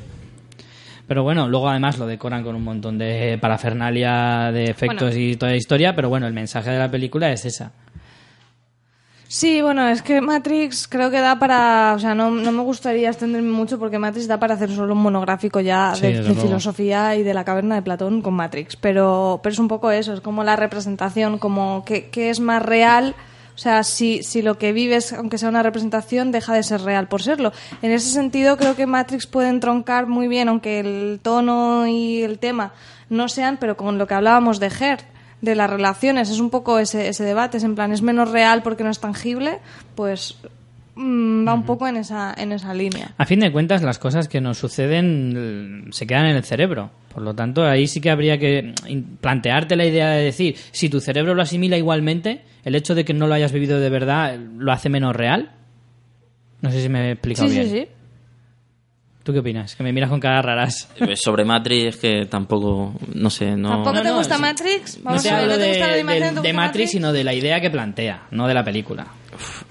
De la idea de bueno es lo que lo que comentábamos de del ser consciente de, de un futuro manipulado no Eh, a él le dan la opción a, al este le- a, que a le dan la opción de elegir entre descubrir la verdad y, y vivir como estaba viviendo como estaba viviendo y y eso pues me parece me parece que como premisa como parte de lo que es una trilogía me- la, la- la primera parte está está chula está está Sí, sí, interesante claro. Hombre, es la que te plantea interesante. luego realmente- desvaría hasta Sí, sí. hasta fenómenos Las dos, la- las otras, las, las secuelas son eh, adornos totalmente. La primera es la que horribles, realmente te horribles. plantea eh, realmente sí, eh, ideas filosóficas Sí, y, aunque ya te digo que y preguntas existenciales. Yo, yo siempre he criticado un poquito la, la originalidad de lo que es Matrix, porque son cosas que he visto anteriormente en otras películas y encima hay escenas. Pero no tan espectacularmente, es que Matrix tuvo también el avance técnico. No hablo de, de la originalidad de lo que es la historia, ¿no? Son cosas que. Y encima, como, como estaba comentando, hay escenas súper calcadas. Yo me acuerdo de, mm, de- Lejanamente me acuerdo de Johnny Mnemonic, de la de la Keanu Reeves, Sí, sí, y sí. ahí. O sea, Matrix bebe mucho de... de- Sí, bueno, sí, bebe, sí. no es que beba mucho, sino que copia literalmente, copia, copia escena. Aparte de que se lleva al personaje principal. Pero me acuerdo de la... por ser un gran actor. Desde la casa del lago no he hecho nada bueno. Me acuerdo de la, de la parte donde se le introduce un, una especie de, Sí. de virus. De parásitos, sí. Sí, Sí, ahí sí, interior. Pero es que esa escena la tiene en Johnny Mnemonic igual. Pero bueno, no digo que Johnny Mnemonic sea buena ni tal, sino que, Hostia, que qué mal ha envejecido esa película que la vi hace poco. Dije, me cago en la puta. pues seguramente que si vuelves a ver Matrix también le pasa lo mismo. No creas, ¿eh? Yo creo que Matrix todavía te aguanta bastante para, para la época. Estamos hablando de 1999, ¿eh? Hace 15 años ya de esta película. Ojo. Y yo creo que, que aguanta muy bien ese, ese pulso, me parece a mí. Bueno, y ya Y, para... eh, bueno, sí, en- sí. Eh, mencionando ese lo que estábamos comentando de la temática de, de gente o, o de, de- de seres exteriores o que manipulan eh, nuestro presente existe como te estaba comentando antes la de Dark City que viene antes antes de, de, de Matrix que también es muy interesante cuando Esta no la he visto. Cuéntame un poco. Yo sí la vi, pero no me acabo de... No sé, no me acabo de gustar pues demasiado. un, un grupo de, de extraterrestres, ¿no? Que se son denominados los ocultos, eh, construyen un, un presente, construyen un presente aprovechándose del poder que tienen ellos para dormir al, al ser humano. Hasta que hay uno que es inmune a, a esos sueños y se da cuenta de todo lo que está sucediendo mientras la sociedad duerme. Y a mí es una película que, que me, me pareció muy interesante y, me gusta, aunque a Richie no le guste. No sé, no sé por qué, no me llevo, no sé, la película no me... Me la esperaba mejor, no sé, igual es que tenía más expectativas por esa peli. La, la vi, hombre, la vi hace ya tiempo, pero muchos años después de su estreno, evidentemente. Pero no sé, no me acabo de... No sé, me la esperaba de otra manera. Y para terminar, pues ya que estabais hablando antes de zombies... Bueno, que esto no hemos- sería un subgénero ya aparte, pero bueno, por dar Pero una sí, digamos que pinceladita. pinceladitas, porque en el fondo aquí tenemos un poquito de todo, desde drama, ciencia ficción, a terror, pues cada, cada género... políticas, cada género posapocalípticas. tiene su propia su propia forma de ver lo que es una distopía, ¿no? Entonces, eh, 28 días después, que es la que he elegido en este caso, pues eso plantea una historia también muy típica en lo que es el cine de terror clásico de zombies, en el que no bueno, son zombies, son infectados. eso, no son zombies, son infectados, pero bueno. Eh, un virus eh, creado por el hombre asola el Reino Unido y, y los contagia de una especie como de rabia, porque no se consideran zombies, porque son muy rápidos y hijos de puta. Eso es una de las peculiaridades de, de esa película, el renacer del zombie, pero con otro tipo de, de- de actitud Sí, sí. hacia la vida. Mucho más Y- activos. Sí, sí. Sí. Son gente Con, menos con pasiva, ganas de claro. innovar, con iniciativa propia, que no están esperando a que tú Emprendedores, llegues, sino van emprende- ellos a ti. emprendedores, Son muy emprendedores. emprendedores. Correcto. Hoy en día es que si no te lo montas por ti. Autónomos, son autónomos. Bueno, entonces eso, la idea se plantea en que quedan muy pocos supervivientes y volvemos un poquito. Esta sí que se, se- se acaba basando un poco en, la, en, el, en el A, B y C de estas historias, ¿no? En el que tienes un peligro constante, pero no puedes perder de vista el otro peligro, a lo mejor más, más peligroso en sí mismo, que es el, propio ser humano. En esta película lo que te plantea, la, la situación más límite a la que les lleva a los personajes principales es precisamente cuando encuentran un, eh, un campamento militar donde se supone que deberían sentirse más seguros y acaba volviéndose en su contra. Muchas veces en, en las historias de zombies y en Walking Dead lo hemos visto, siempre la amenaza suelen ser los zombies. Eh, o sea, aparte de que te encuentras en una sociedad ya totalmente devastada y todas las complicaciones de supervivencia que eso implica, lo que te hace el zombie es el no poder reconstruir esa sociedad porque siempre vas a tener que estar moviéndote. Y eso es lo que te da el zombie. Y luego, cuando ya un poco agotas esa trama, es cuando metes lo de el hombre contra el hombre. Claro. No, pero bueno, yo creo que en esta película, en este caso, está bien construido en ese sentido. Es en plan. No, no, no lo digo como crítica, lo digo claro, como que es una construcción agotamos- típica en este tipo de historias. Agotamos esa idea de decir el peligro más. El, peligro principal son los zombies, como bien dices, es, es lo que no te permite avanzar, es lo que te permite reconstruir. Y una vez ya más o menos eso lo tienes controlado, el saber esquivarlos, más que, que evitarlos es esquivarlos, eh, te planteas el hecho de cuando ya estás en una situación, a lo mejor de más de, más de seguridad, lo que decía antes, llegas a un campamento militar donde se supone que es donde más seguro te puedes encontrar, resulta que es donde más peligro encuentras. Tú esa sí que la has visto, ¿no? Sí, sí, 28 días después y la, la secuela. Hmm. ¿Y qué te parece la- el planteamiento en este sentido?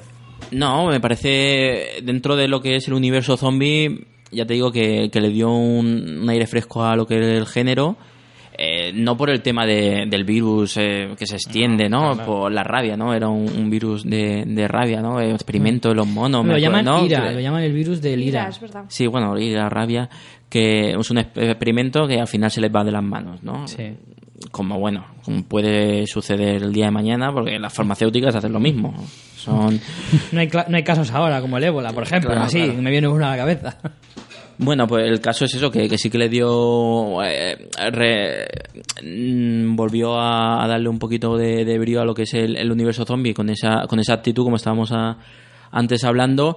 Y me parece una historia súper entretenida y que, y que aporta mucho más al género de lo que eh, dejaba, dejaba entrever el mundo zombie.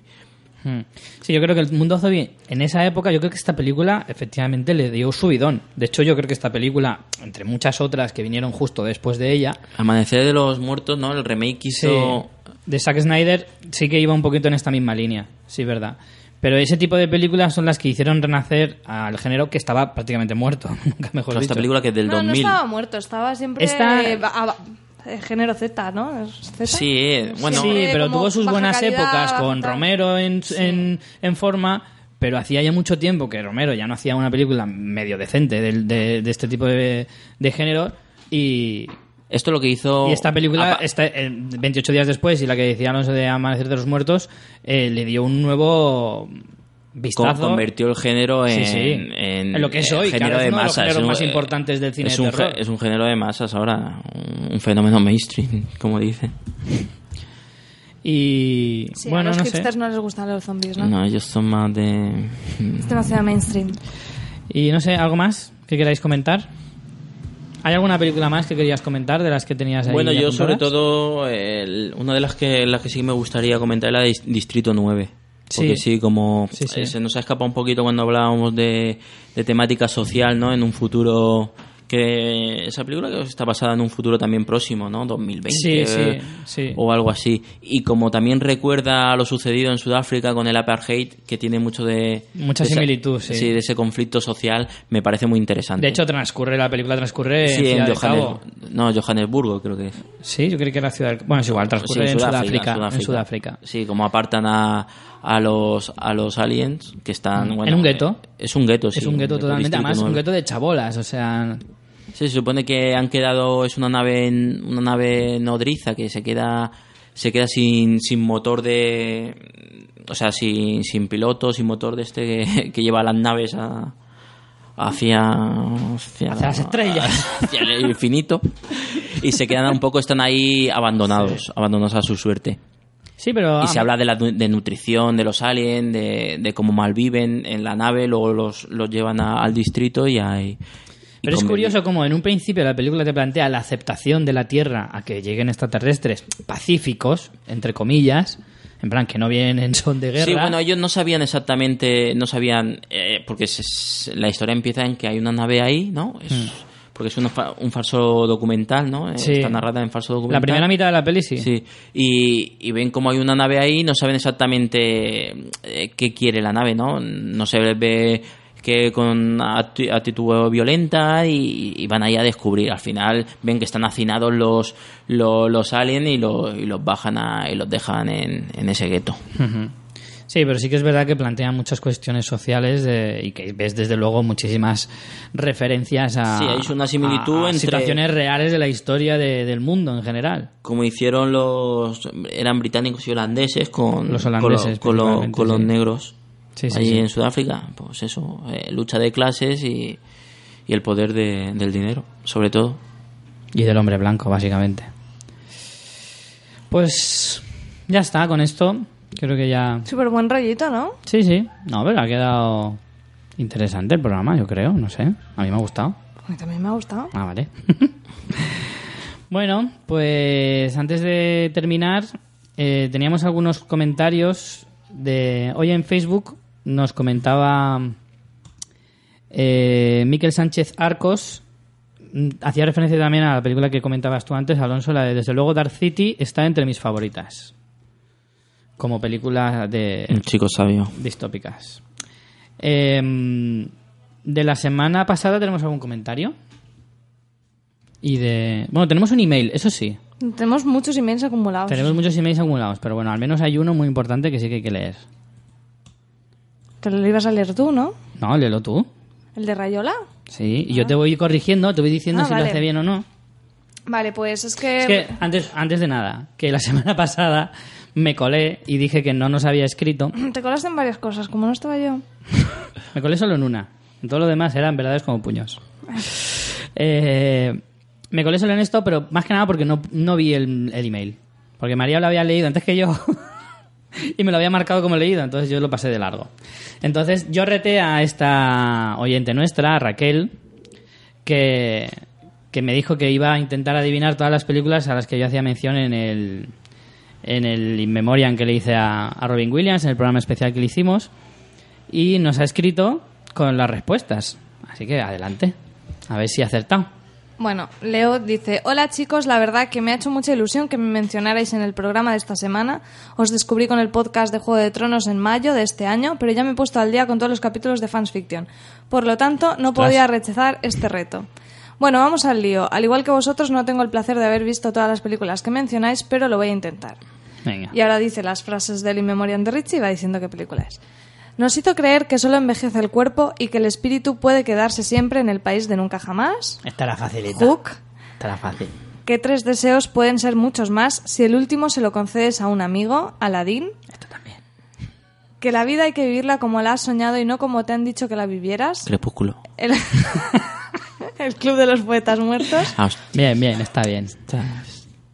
Que se puede reír hasta en la sala de espera del cielo.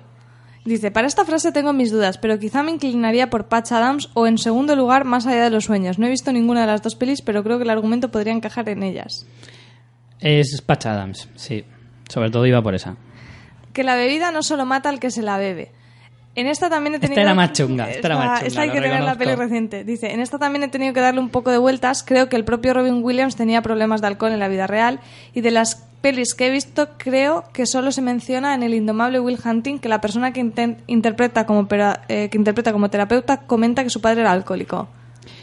No, en este caso lo siento, en esta sí que has fallado. No me refería a eso, me refería a la broma que hace la señora Doubtfire que, que comentaba que su marido muere por, a causa de la bebida. Entonces el personaje de su mujer le pregunta eh, ¿Era ¿que era alcohólico? Y le dijo, no, le atropelló un camión de cerveza. Entonces me hizo tanta gracia, iba más referente a eso. Pero bueno, su versión estaba mejor. Dice que pueden llamarte chiflado a pesar de ser un hombre brillante y sin embargo poder tocar el cielo literalmente. Flaver, esa Película. también me falta por verla. Donde los haya. Sí, sí, correcto. Esto también ha acertado.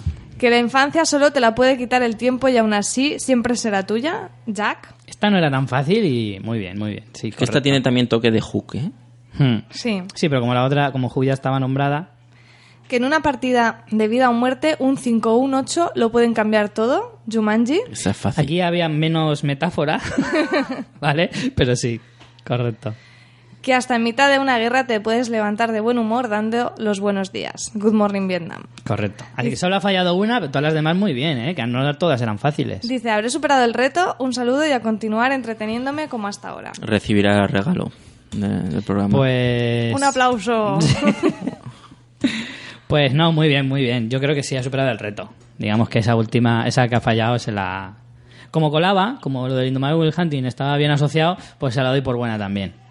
Así que muy bien, muy bien, Raquel. Muy bien. Vamos a leer también algún otro email porque tenemos retraso aquí del 4 de septiembre. Venga, va. De Sexto Digicio, que también nos escribe bastante. Nos dice, me encanta que estéis aquí again, aunque hayáis perdido un valioso miembro por el camino con el que, dicho sea de paso, me identifica bastante. Lo echaré de menos. A propósito, me encantó el chico que invitasteis en ese último podcast sobre la saga de Indiana Jones. Habla muy bien y es muy ingenioso. Eh, que Felipe. Se refiere a Felipe. Volverá Felipe, volverá pronto. Dice, ahora os pido disculpas por si me equivoco, porque he de confesar que no he escuchado el 100% de vuestros podcasts. A ver, no hay que pedir perdón por eso, ¿vale? Tranquilos, no, no os pasamos lista. De todas formas, si tú ves que te sientes muy mal y nos quieres mandar, no sé, unos pasteles o algo para, para remediarlo, no hay ningún problema. Ahora te mandamos por correo la dirección. Dice, el caso es que echo de menos que tratéis la temática del cine de terror o incluso más original, el cine inquietante y que más censura se haya provocado. Ahí van algunos ejemplos, Apocalipsis Caníbal, un film serbio, Mar- Martyrs, Funny Games. Mira, Funny Games, Richie, que te gusta un montón. Eh, Salo o los 120 días de Sodoma o Visitor Q. Es holocausto caníbal. ¿El qué? Que no es apocalipsis caníbal, es holocausto Ah, caníbal. Holocausto Caníbal, sí. Bueno, ha puesto No será otra, a lo mejor. No, No. cierra el email ya, cierra el email.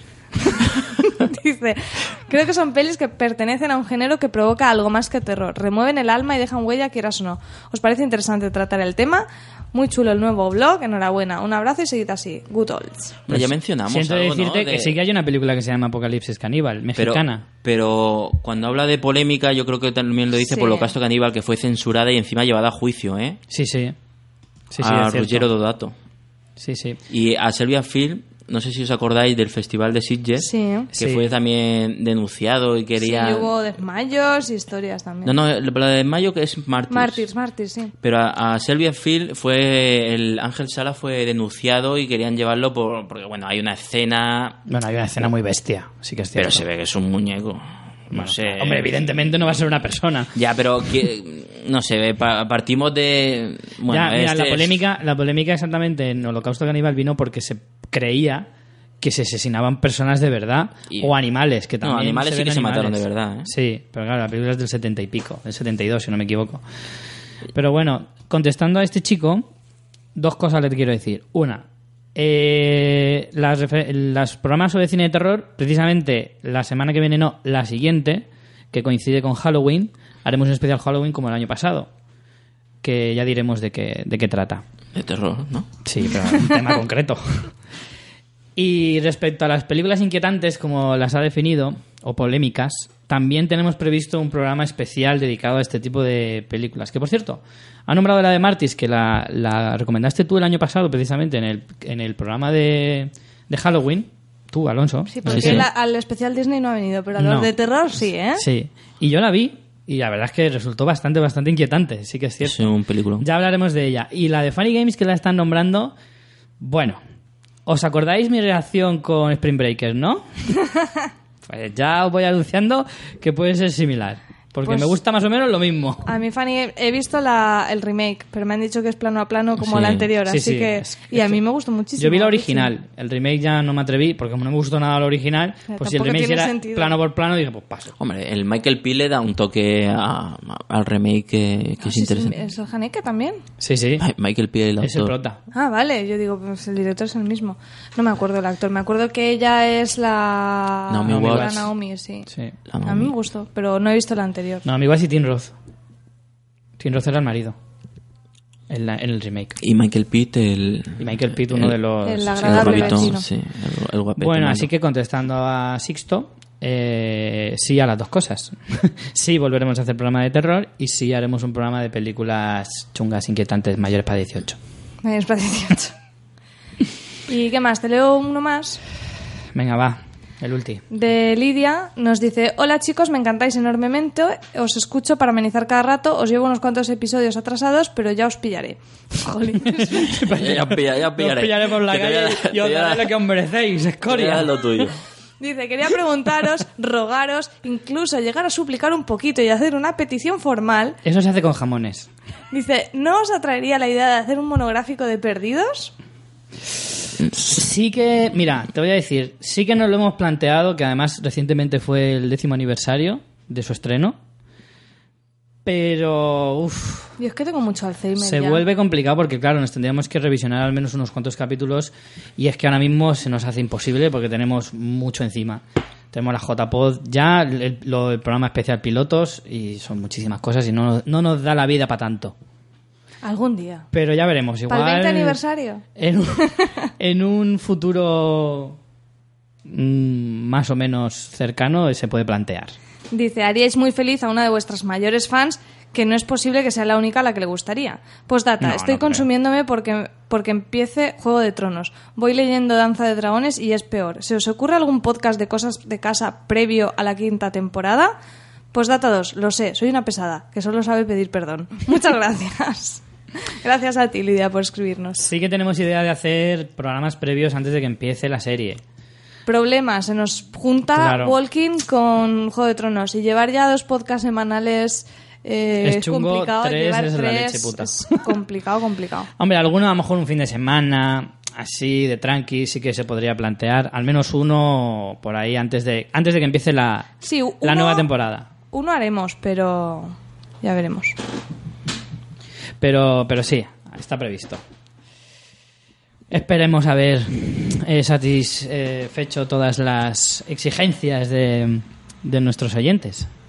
Exigencias o peticiones, según se mire. Eh, bueno, pues ya está, ¿no? Vamos cerrando Sí, el aún nos queda ¿no? alguno más, pero bueno, ya iremos. La semana que viene más. Bueno, la semana que viene, se nos- no lo habíamos comentado. ¿Lo qué? La semana que viene tenemos evento especial. Ay, madre, yo es que estoy tan estresada, Richie, de verdad, ¿eh? Bueno, decir Vuelvo la de semana viaje, que viene. me lleva el coche a la grúa, se me rompe el calentador. Me- no nos has contado nada de tu viaje. Ah, pues he aprendido un montón de palabras en rumano. ¿Cómo que? ¿Cómo cuál? Ya puede, bueno, Como- casi un chiste. No, ¿Ya tienes trabajo en los semáforos? No. no me gusta eso. ¿Cómo cuáles? Pues Dime- sé decir- dinos alguna. Sé decir gracias. ¿Y cómo es? es que me da vergüenza. Molto mescu. ¿Cómo? Molto mescu. Y sé decir pollo, que es puy. Y sé decir... Te has ido a las difíciles, ¿eh? sé decir... ¿Qué más? Sé decir ternera, que es vita. Sé decir... O sea que en una carnicería podrías trabajar, porque Sí. sabes decir gracias, pollo y ternera. Sí. Y Ya puede ir a un nada. kebab ru- rumano. El viaje muy bien. Muy chulo ¿Te todo. gustó? ¿La casa de Drácula mola?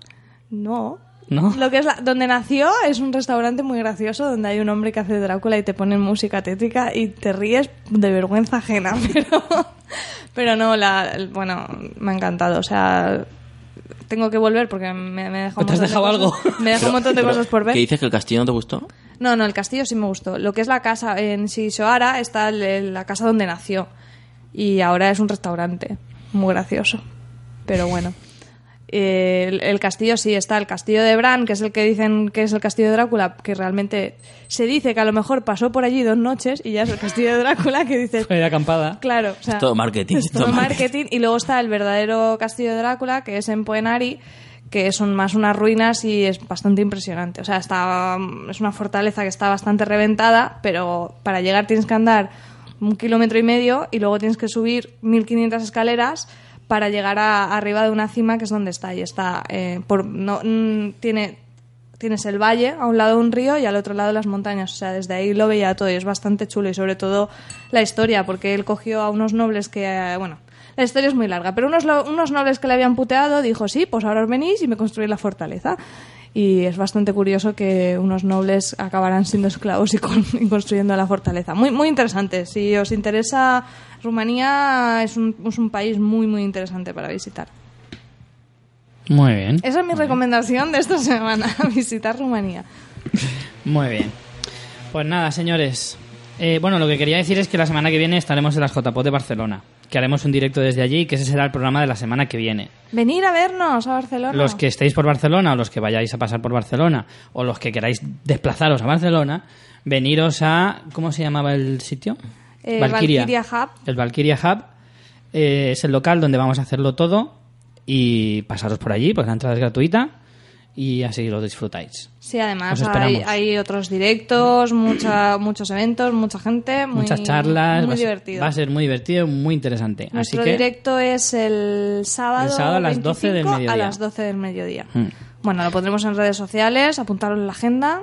Ajá. Y oye, y si, y si vais y sois oyentes, saludarnos, ¿no? Sí, por favor. No luego digáis, ah, os vi y no nos decís nada. O Eso sea, es verdad. El que nos vea y no nos venga a saludar, por lo menos que luego no nos mande un mensaje. Claro, porque eso da más rabia. Sí, eso con rencor. Con rencor. con, rencor, con odio. Bueno, No quiero sentirme observado. Yo llegaré a mi casa y me sentaré sucio ahí. en plan, me estaban mirando.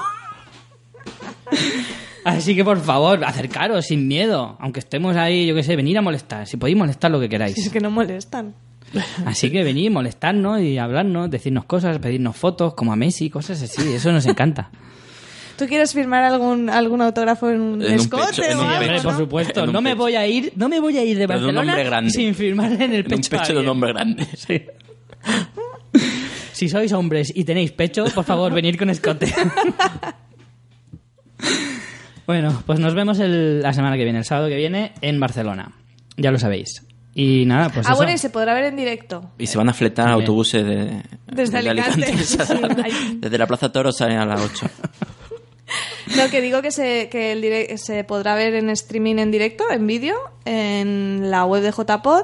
Y bueno, luego nosotros. eh, Ya os lo pondremos los enlaces y todos los sitios, no os preocupéis. Que no vais a quedar sin verlo ni oírlo, si queréis oírlo y verlo, claro. Eh, bueno, pues entonces nos vemos la semana que viene en Barcelona. María. Muy bien.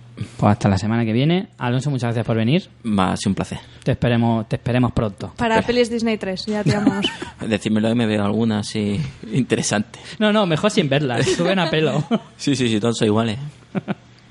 Pues nada, señores, nos vemos la semana que viene. Además, de verdad. Eh, a ver muchas series y muchas películas.